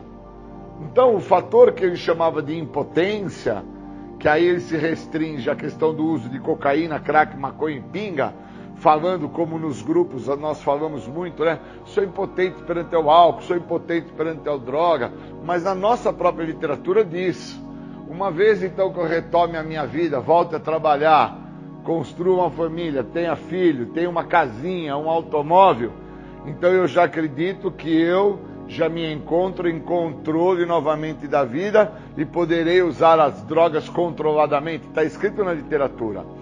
Bill, na sua interpretação dentro do, do livro, é, que é, tanto do viver sóbrio quanto do levar adiante, que é a história do AA para toda a sociedade, para o mundo, quando Bill traz a história do AA para o mundo, Bill compreende o seguinte: que como ele era uma pessoa que mexia com aplicações financeiras e ele viajava por, por vários é, é, estados, várias cidades, dentro das grandes empresas, vendo como que se encontravam as questões operacionais é, das ações das empresas, ele fazia esse tipo de serviço, né?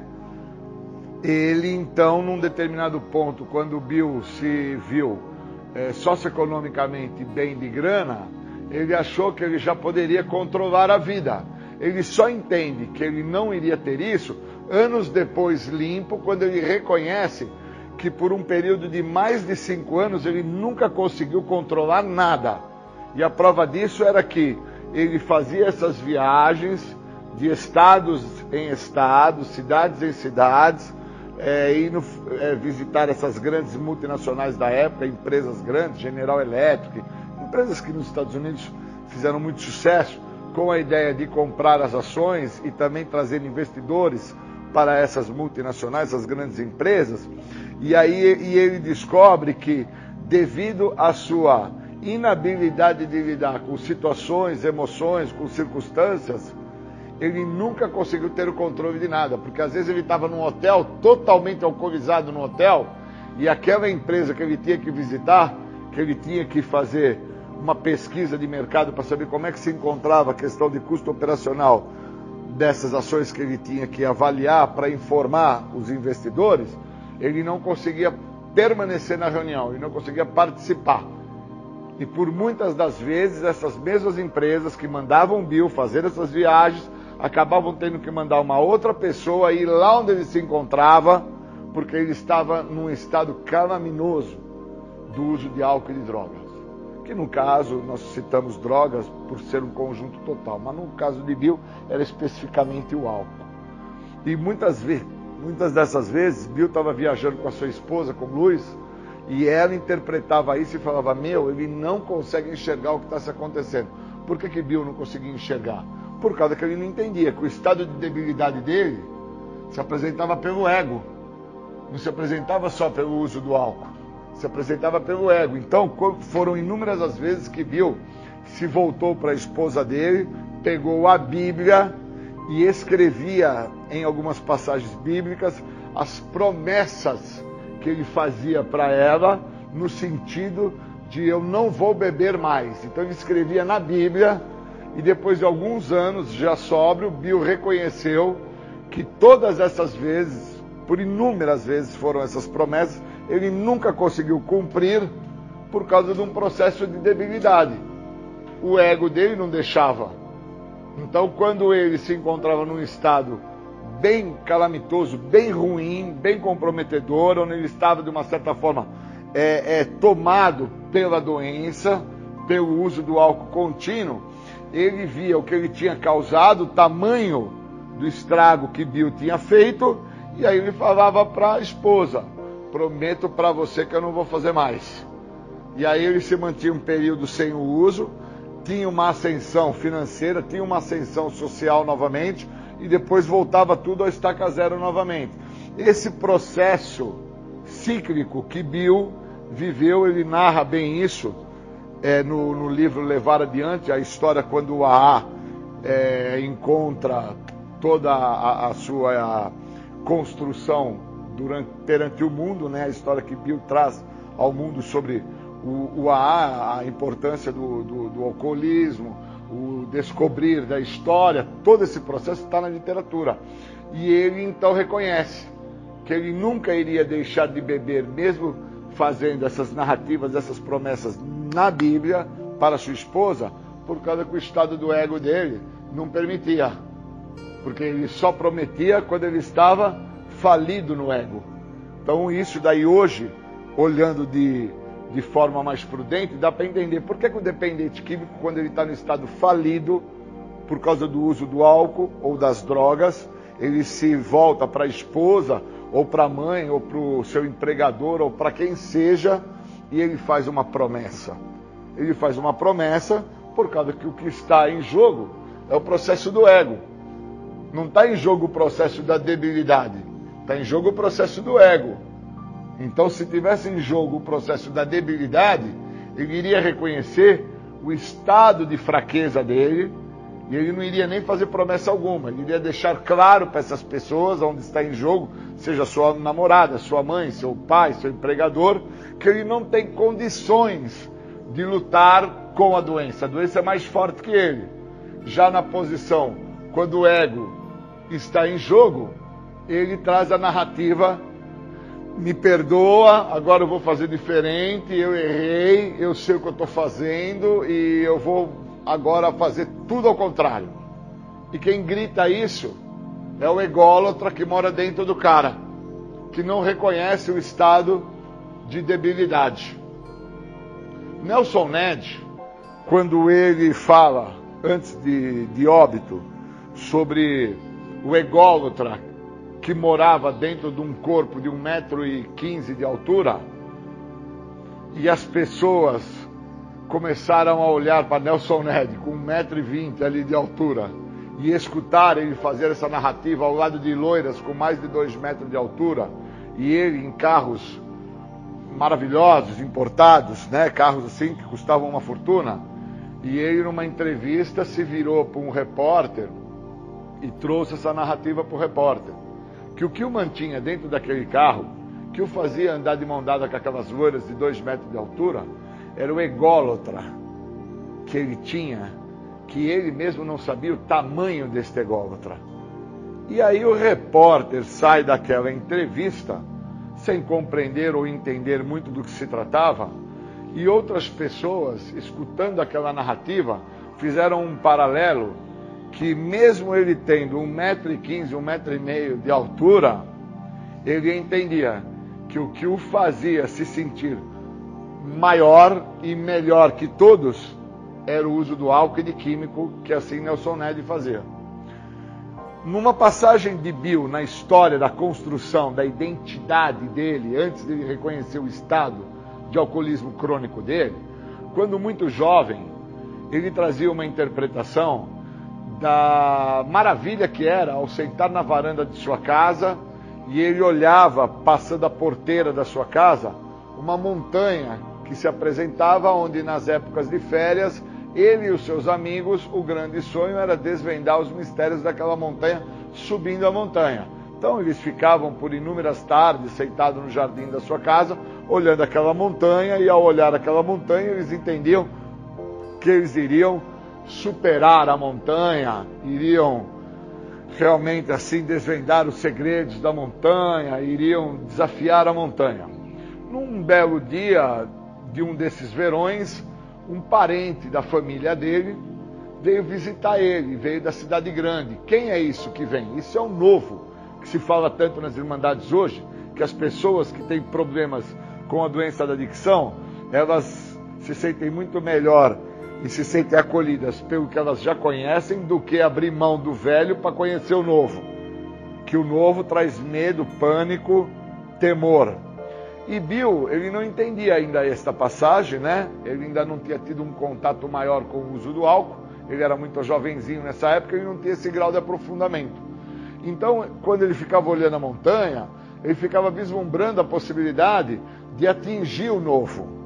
E aí, num belo dia, num dia de verão, num momento de férias dele, quem é que entra a porteira dentro? Entra um parente dele, uma prima da família. O que, que ela trouxe a ele? ela trouxe uma barra de chocolate da cidade grande. Quando ela trouxe essa barra de chocolate, o que, que ela trouxe para ele? Ela trouxe para ele prazer. Ela trouxe a ele o novo. E aí, daquele dia em diante, nunca mais aquela montanha teve importância. Ele passa a sentar na varanda da casa e fica aguardando ansiosamente chegar o tempo de férias para que alguém venha e passe pela porteira trazendo prazer trazendo doce, trazendo aquilo que para ele foi assim algo imensurável. Então eu tenho que entender o que, que o químico representa para mim, o que, que o álcool representa para mim, por que, que o novo, que foi a sensação, fazer o uso dessa substância, eu me aproprio dela e me mantenho nela por tanto tempo. E aí, eu, quando chego a um tal estado de desespero, que é o que traz na literatura dos anônimos, lá no sétimo passo, é que eu compreendo que eu tive que chegar a um tal estado de desespero para que assim eu ficasse pronto. Mas para que eu compreenda isso, eu tive que compreender que no sexto passo existe uma narrativa muito profunda. Por que pedir algo se você não está preparado? Você vai estar pedindo um problema. Então o que, que eu peço? Eu peço realmente para me recuperar eu estou aberto a abrir mão desse ego que não me deixa enxergar o estado de debilidade que eu trago para mim. Eu estou disposto a quebrar esse mecanismo de defesa que eu me utilizo para não reconhecer a minha fraqueza. Porque quando Bill fala para a esposa dele, na Bíblia, escreve ali, prometo, minha esposa querida, que eu nunca mais vou beber, vou fazer diferente. Naquele momento, quem fala, quem grita, quem escreve é o ego. Em nenhum momento é o estado de debilidade, o estado de total fraqueza dele. Ao contrário, quem está mostrando ali, eu tenho força, eu tenho condição, eu vou conseguir, é a doença. Então eu preciso sacar isso. Então, quando eu venho para um centro de tratamento, ou quando eu vou para o grupo anônimo, ou eu vou parar no sistema carcerário, ou eu vou parar num hospital por causa de uma situação que acabou me afligindo aí de saúde, quando eu vou parar numa situação dessa, eu vou porque eu me encontro num estado de debilidade. Eu só vou porque eu me encontro num estado de fraqueza.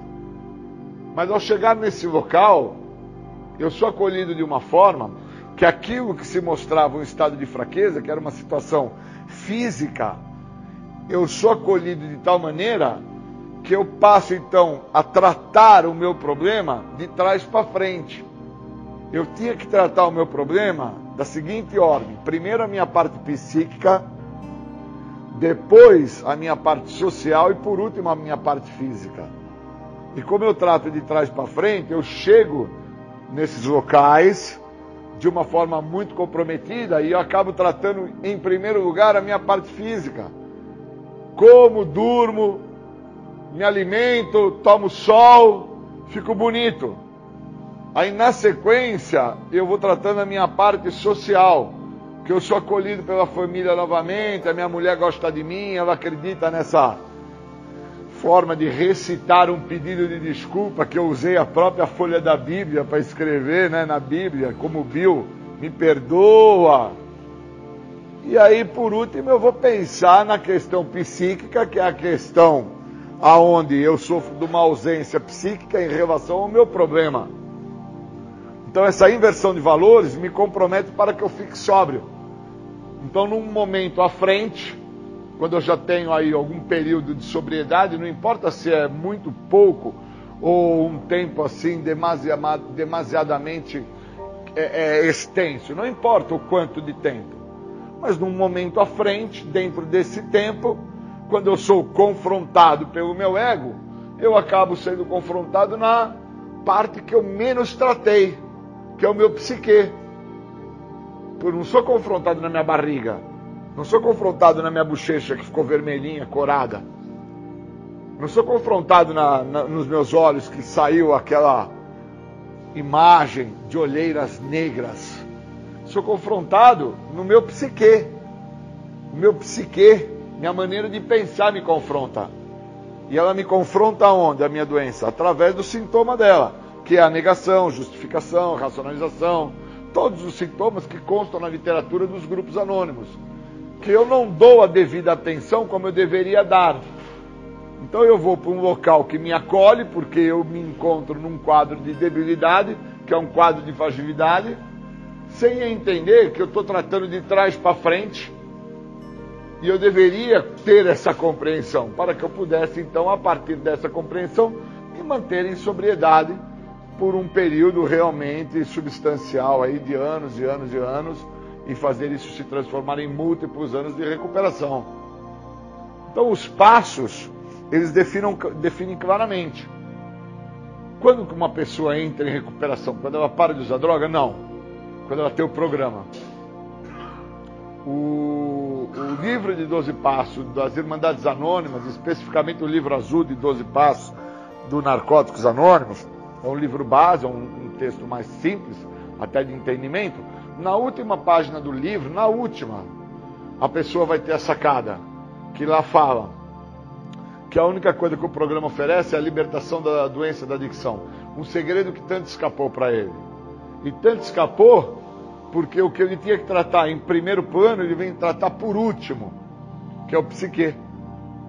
Então, depois de muitos anos em recuperação, é que o cara vai sacar que ele tratou do físico.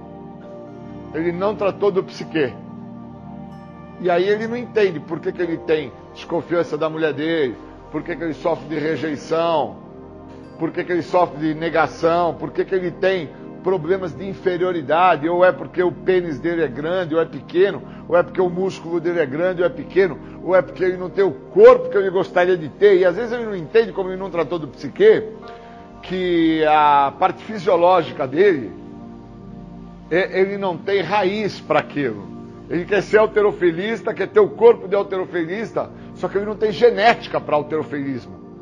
Ele tem genética para o atletismo, ele tem genética para natação, ele tem genética para o tênis, menos para o alterofilismo. E aí ele busca uma saída fácil e rápida para compensar esse déficit que ele tem, que é um recurso externo, que é fazer o uso de anabolizante. E aí ele acredita que fazendo uso de anabolizante ele está tendo um ganho, e na realidade ele está tendo uma perda imensurável da oportunidade de entender, cara, eu não sou para alterofilismo, mas eu sou para atletismo, eu sou para o judô, eu sou para natação, eu sou para outros caminhos. Só que esse grau de aprofundamento ele só se apresenta é, na vida de Bill também quando Bill, fazendo um comparativo, ele entende que ele se tornou um grande é, habilitado em contabilidade. E aí, quando ele se tornou um cara habilitado em contabilidade, ele também foi fazer direito. Naquela época, fazia ser técnicos em direito. E aí, o alcoolismo nunca deixou com que ele terminasse a ponto de chegar lá e pegar o diploma de bacharel. Ele nunca conseguiu isso. Então, depois de sóbrio, alguns anos, ele então, antes de, de ter problemas maiores de saúde e vir a falecer, ele ainda comenta assim com a esposa: E eu não voltei lá para buscar o meu diploma.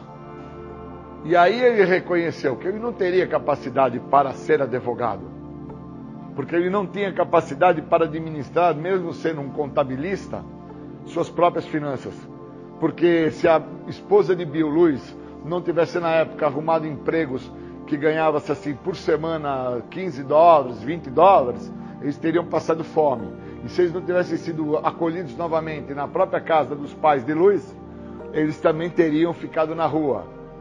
Então, assim, tem uma série de passagens que ele interpreta, Bill, na, na própria narrativa dele, da construção da história do AA para o mundo, que ele nunca tinha reconhecido a gravidade do problema dele. Então, quando o cara não reconhece essa gravidade, ele não entende o que está se passando na história dele e automaticamente ele também não reconhece o que ele precisa fazer. Então, eu acho extremamente importante quando uma pessoa chega ou no hospital, ou numa comunidade terapêutica, ou chega numa delegacia, chega no sistema carcerário, aonde ela chega, ela interpretar o estado de debilidade dela e o estado do ego dela.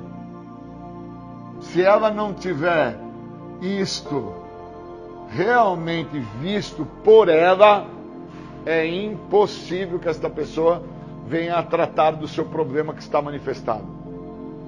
A pessoa chega numa podóloga com a unha encravada e ela não entende que ela está com a unha encravada por causa que ela tem uma necessidade, devido à sua inferioridade, de fazer parte de um grupo onde todas as amigas dela usam sapato bico fino. E o pé dela não dá para usar o sapato bico fino, pois o sapato bico fino prende a unha dela e com isso causa a ela uma dor, um incômodo que encrava a unha dela. E a mesma não reconhece que o que a faz andar com o pé doendo, com a unha encravada, com sangramento de pus, o que seja, é que ela não trabalha o ego. Então ela necessita, dentro da inferioridade dela, da baixa estima dela, dentro da maneira como ela se interpreta e se analisa, ela necessita andar com dor, sentir dor, ter incômodo, mas eu vou fazer parte com aquilo. Olha que loucura. Então entra aquela narrativa do Bill de quando ele era jovem, que estava sentado na porta da casa dele, e o novo se apresenta para ele. O que, que foi o novo? Foi o doce. No caso de uma pessoa que está com a unha encravada, o que, que seria o novo? Seria usar um sapato que não fosse bico fino, fosse um sapato normal. E no caso de um dependente químico, de um alcoolista, de um cara que chega ao grupo anônimo, que chega ao programa de 12 passos, o que, que é o novo? É o programa. Então não é parar de usar droga, não é parar de beber.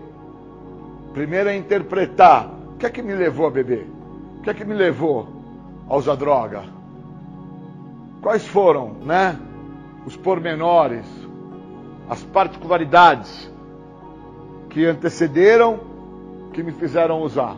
Então, quando eu tenho essa sacada, quando eu tenho essa interpretação, eu abro as portas para o processo de recuperação, me recupero, né? me mantenho sóbrio e, obviamente, os pormenores e as particularidades da doença para com uma pessoa desprovida psiquicamente, né?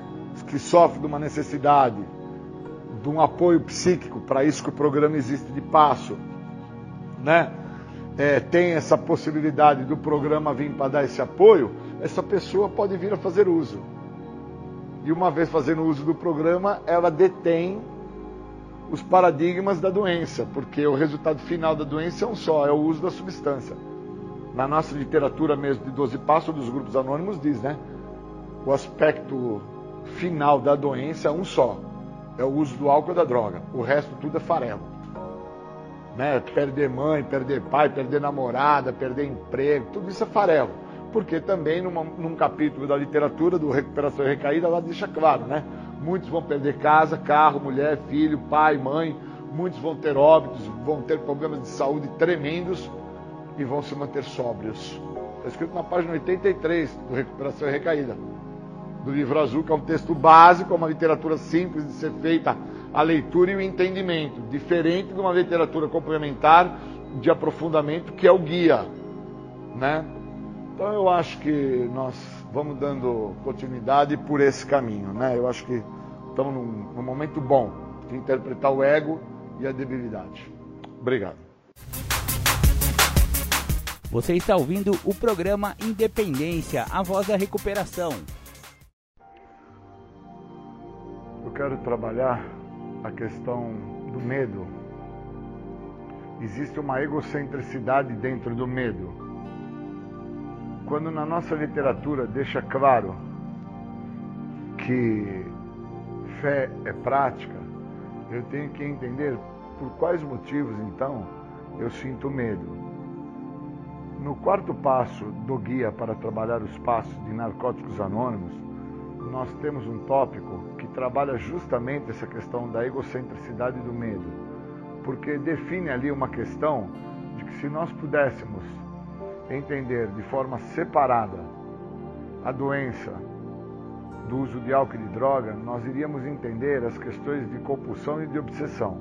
Mas a nossa egocentricidade faz um favor contra nós, em não nos colocar qual é a função do medo. O medo ele é um limitador. O medo ele tem que ser visto como um conselheiro, não como um carrasco. Se eu interpreto o medo como um carrasco, sentindo medo do medo, eu nunca vou entender que o medo ele trabalha na vida do Júlio como um conselheiro. Eu chego até a porta de um abismo, de um despenhadeiro, e ali eu olho para baixo. Como eu estou muito alto ali, né? E se eu der um passo à frente eu caio ali, barranco abaixo, eu sinto medo. E esse medo que eu sinto, ele é o medo que me limita para que eu não dê esse passo e não caia para baixo. Então esse medo, ele trabalha como um conselheiro. Esse medo está me aconselhando que se eu for à frente, eu vou ter problemas maiores. Eu não posso ter esse medo como um carrasco que me traga a ideia de que você vai cair, vai se machucar, você vai se prejudicar, você vai ter problemas de forma nociva, punitiva. Eu preciso ter esse medo de forma de aconselhamento. Então eu tenho que entender que na programação de 12 passos, fé é prática. E uma pessoa acaba por ter medo em relação ao que o programa tem a oferecer quando ela não tem prática. Então eu tenho que associar isso para que eu possa viver o que realmente o programa me oferece. Senão eu nunca vou desfrutar do benefício do programa. Eu nunca vou entender para que, que esse programa está sendo inserido na minha história de vida. No caso, na minha trajetória. Porque eu só vivo o dia do hoje. Então esse programa de 12 passos da Irmandade Anônima, Narcóticos Anônimos ou Alcoólicos Anônimos e outras irmandades que trabalham com passos, é, são de profunda importância para aquela pessoa que consegue entender o medo como um conselheiro, não o medo como um carrasco.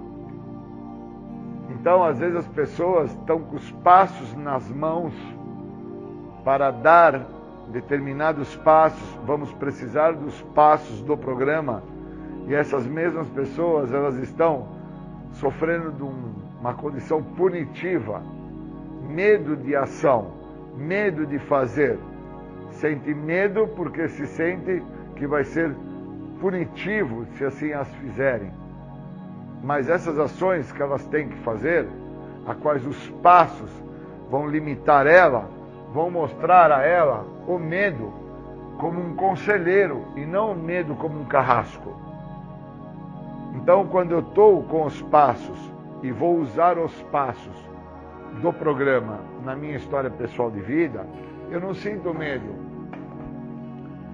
Eu sinto que eu tenho nas mãos a saída que tanto me escapou.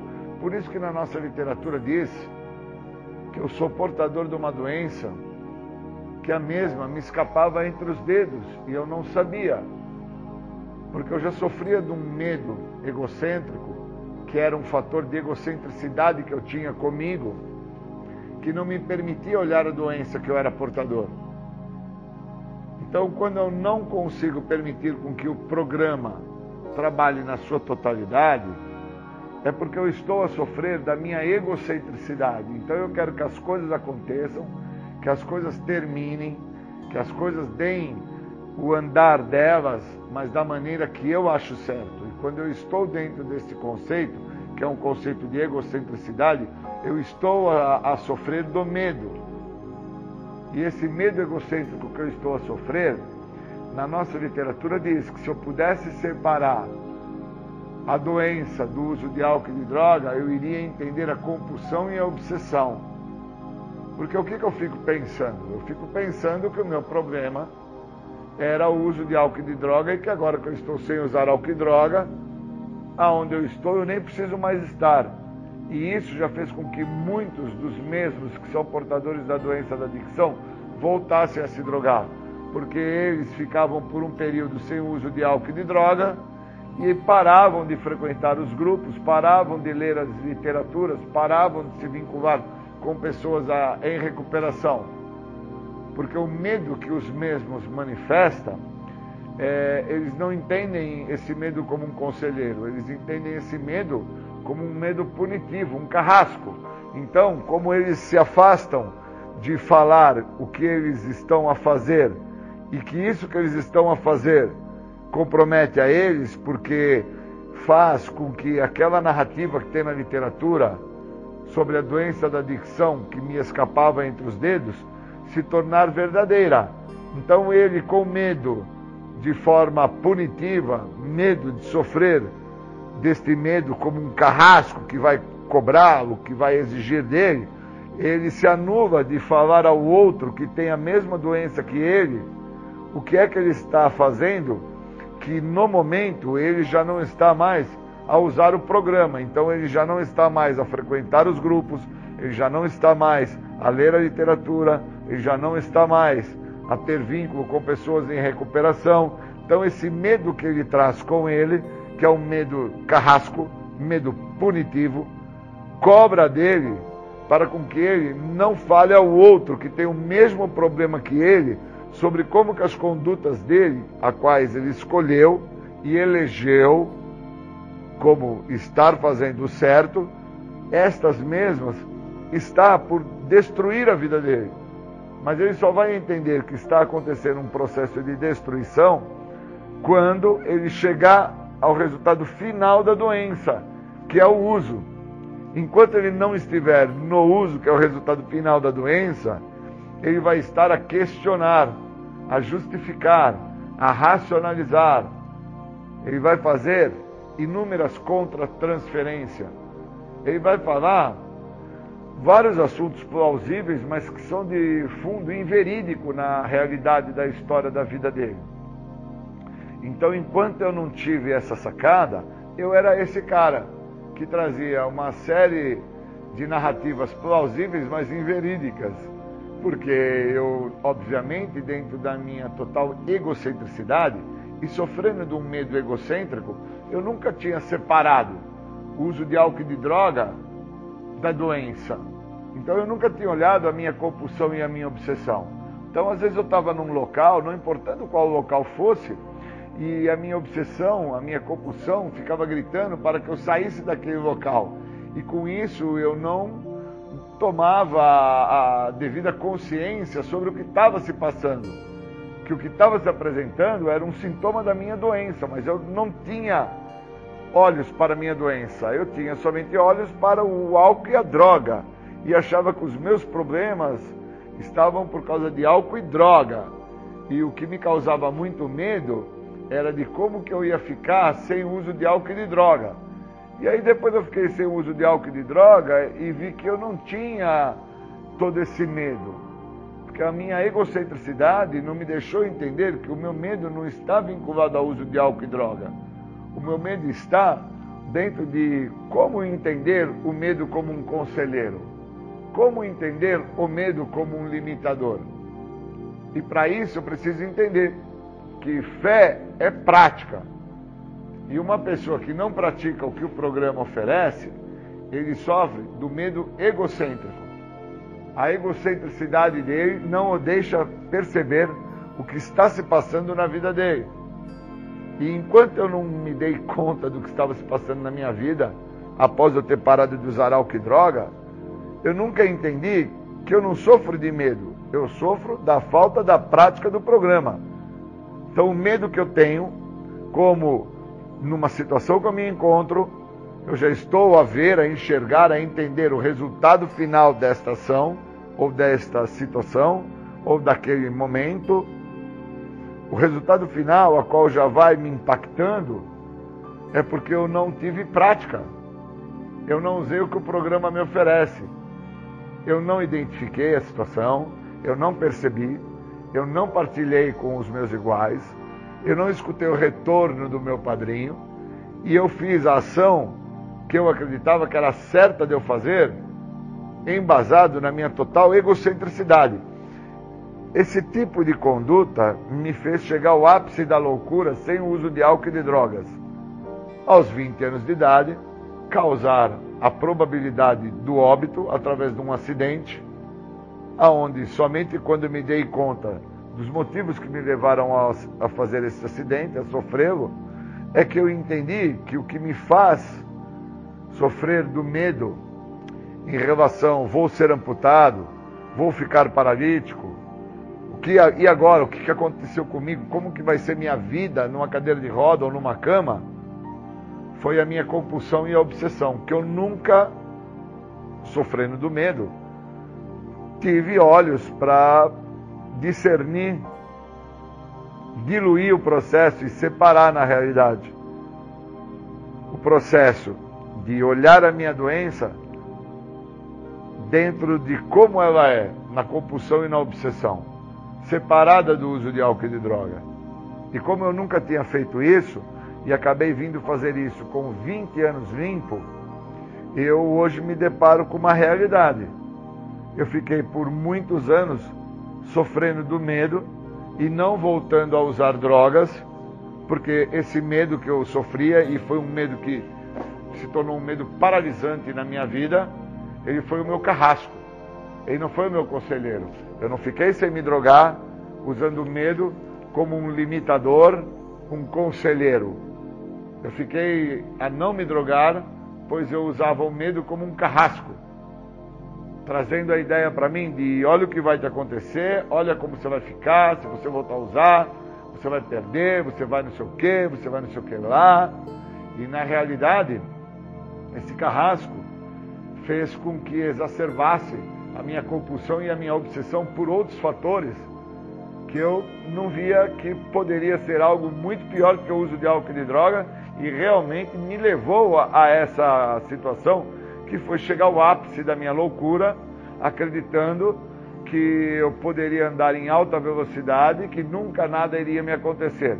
E aí eu só entendo o processo de quebradura de ossos, o processo a qual eu chego de total desespero quando eu estou na UTI.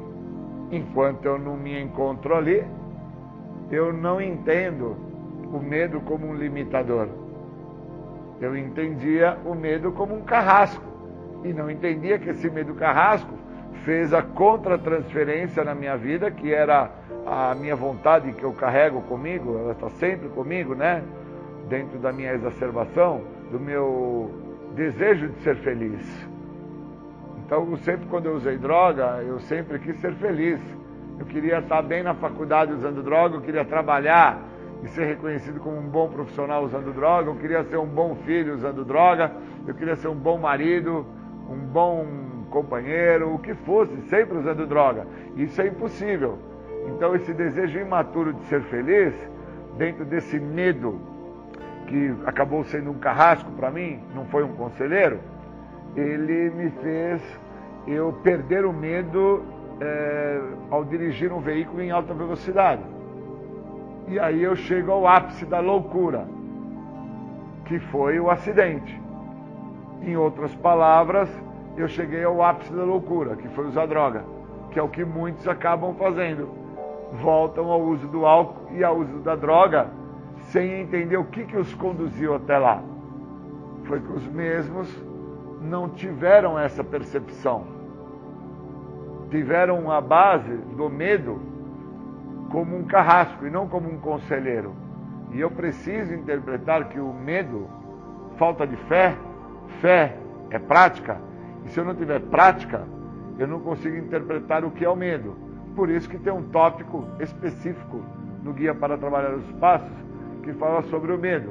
E ali define que se eu pudesse olhar o medo, olhar a minha doença separada dos seus sintomas mais óbvios, eu entenderia por que, que eu me encontro muitas vezes, hoje com 25 anos limpo, dentro de um pântano atolado e sofrendo dentro desse atoleiro, sem muitas vezes conseguir sair da onde eu me encontro aprisionado.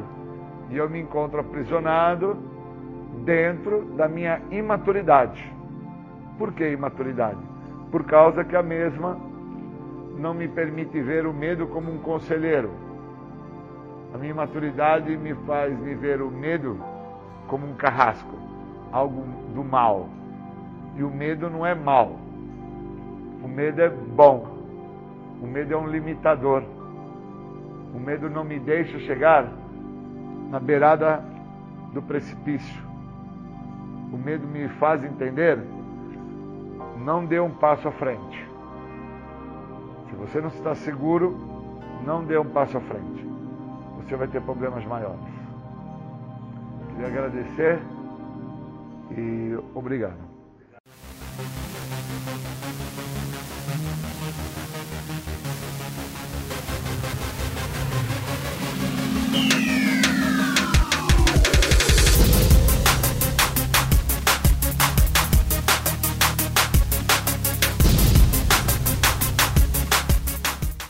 Você ouviu o programa Independência Voz da Recuperação. Até domingo que vem com mais informações a respeito de alcoolismo, de adicção e todo o universo da dependência química. Até mais. Tchau, tchau. Muito obrigado.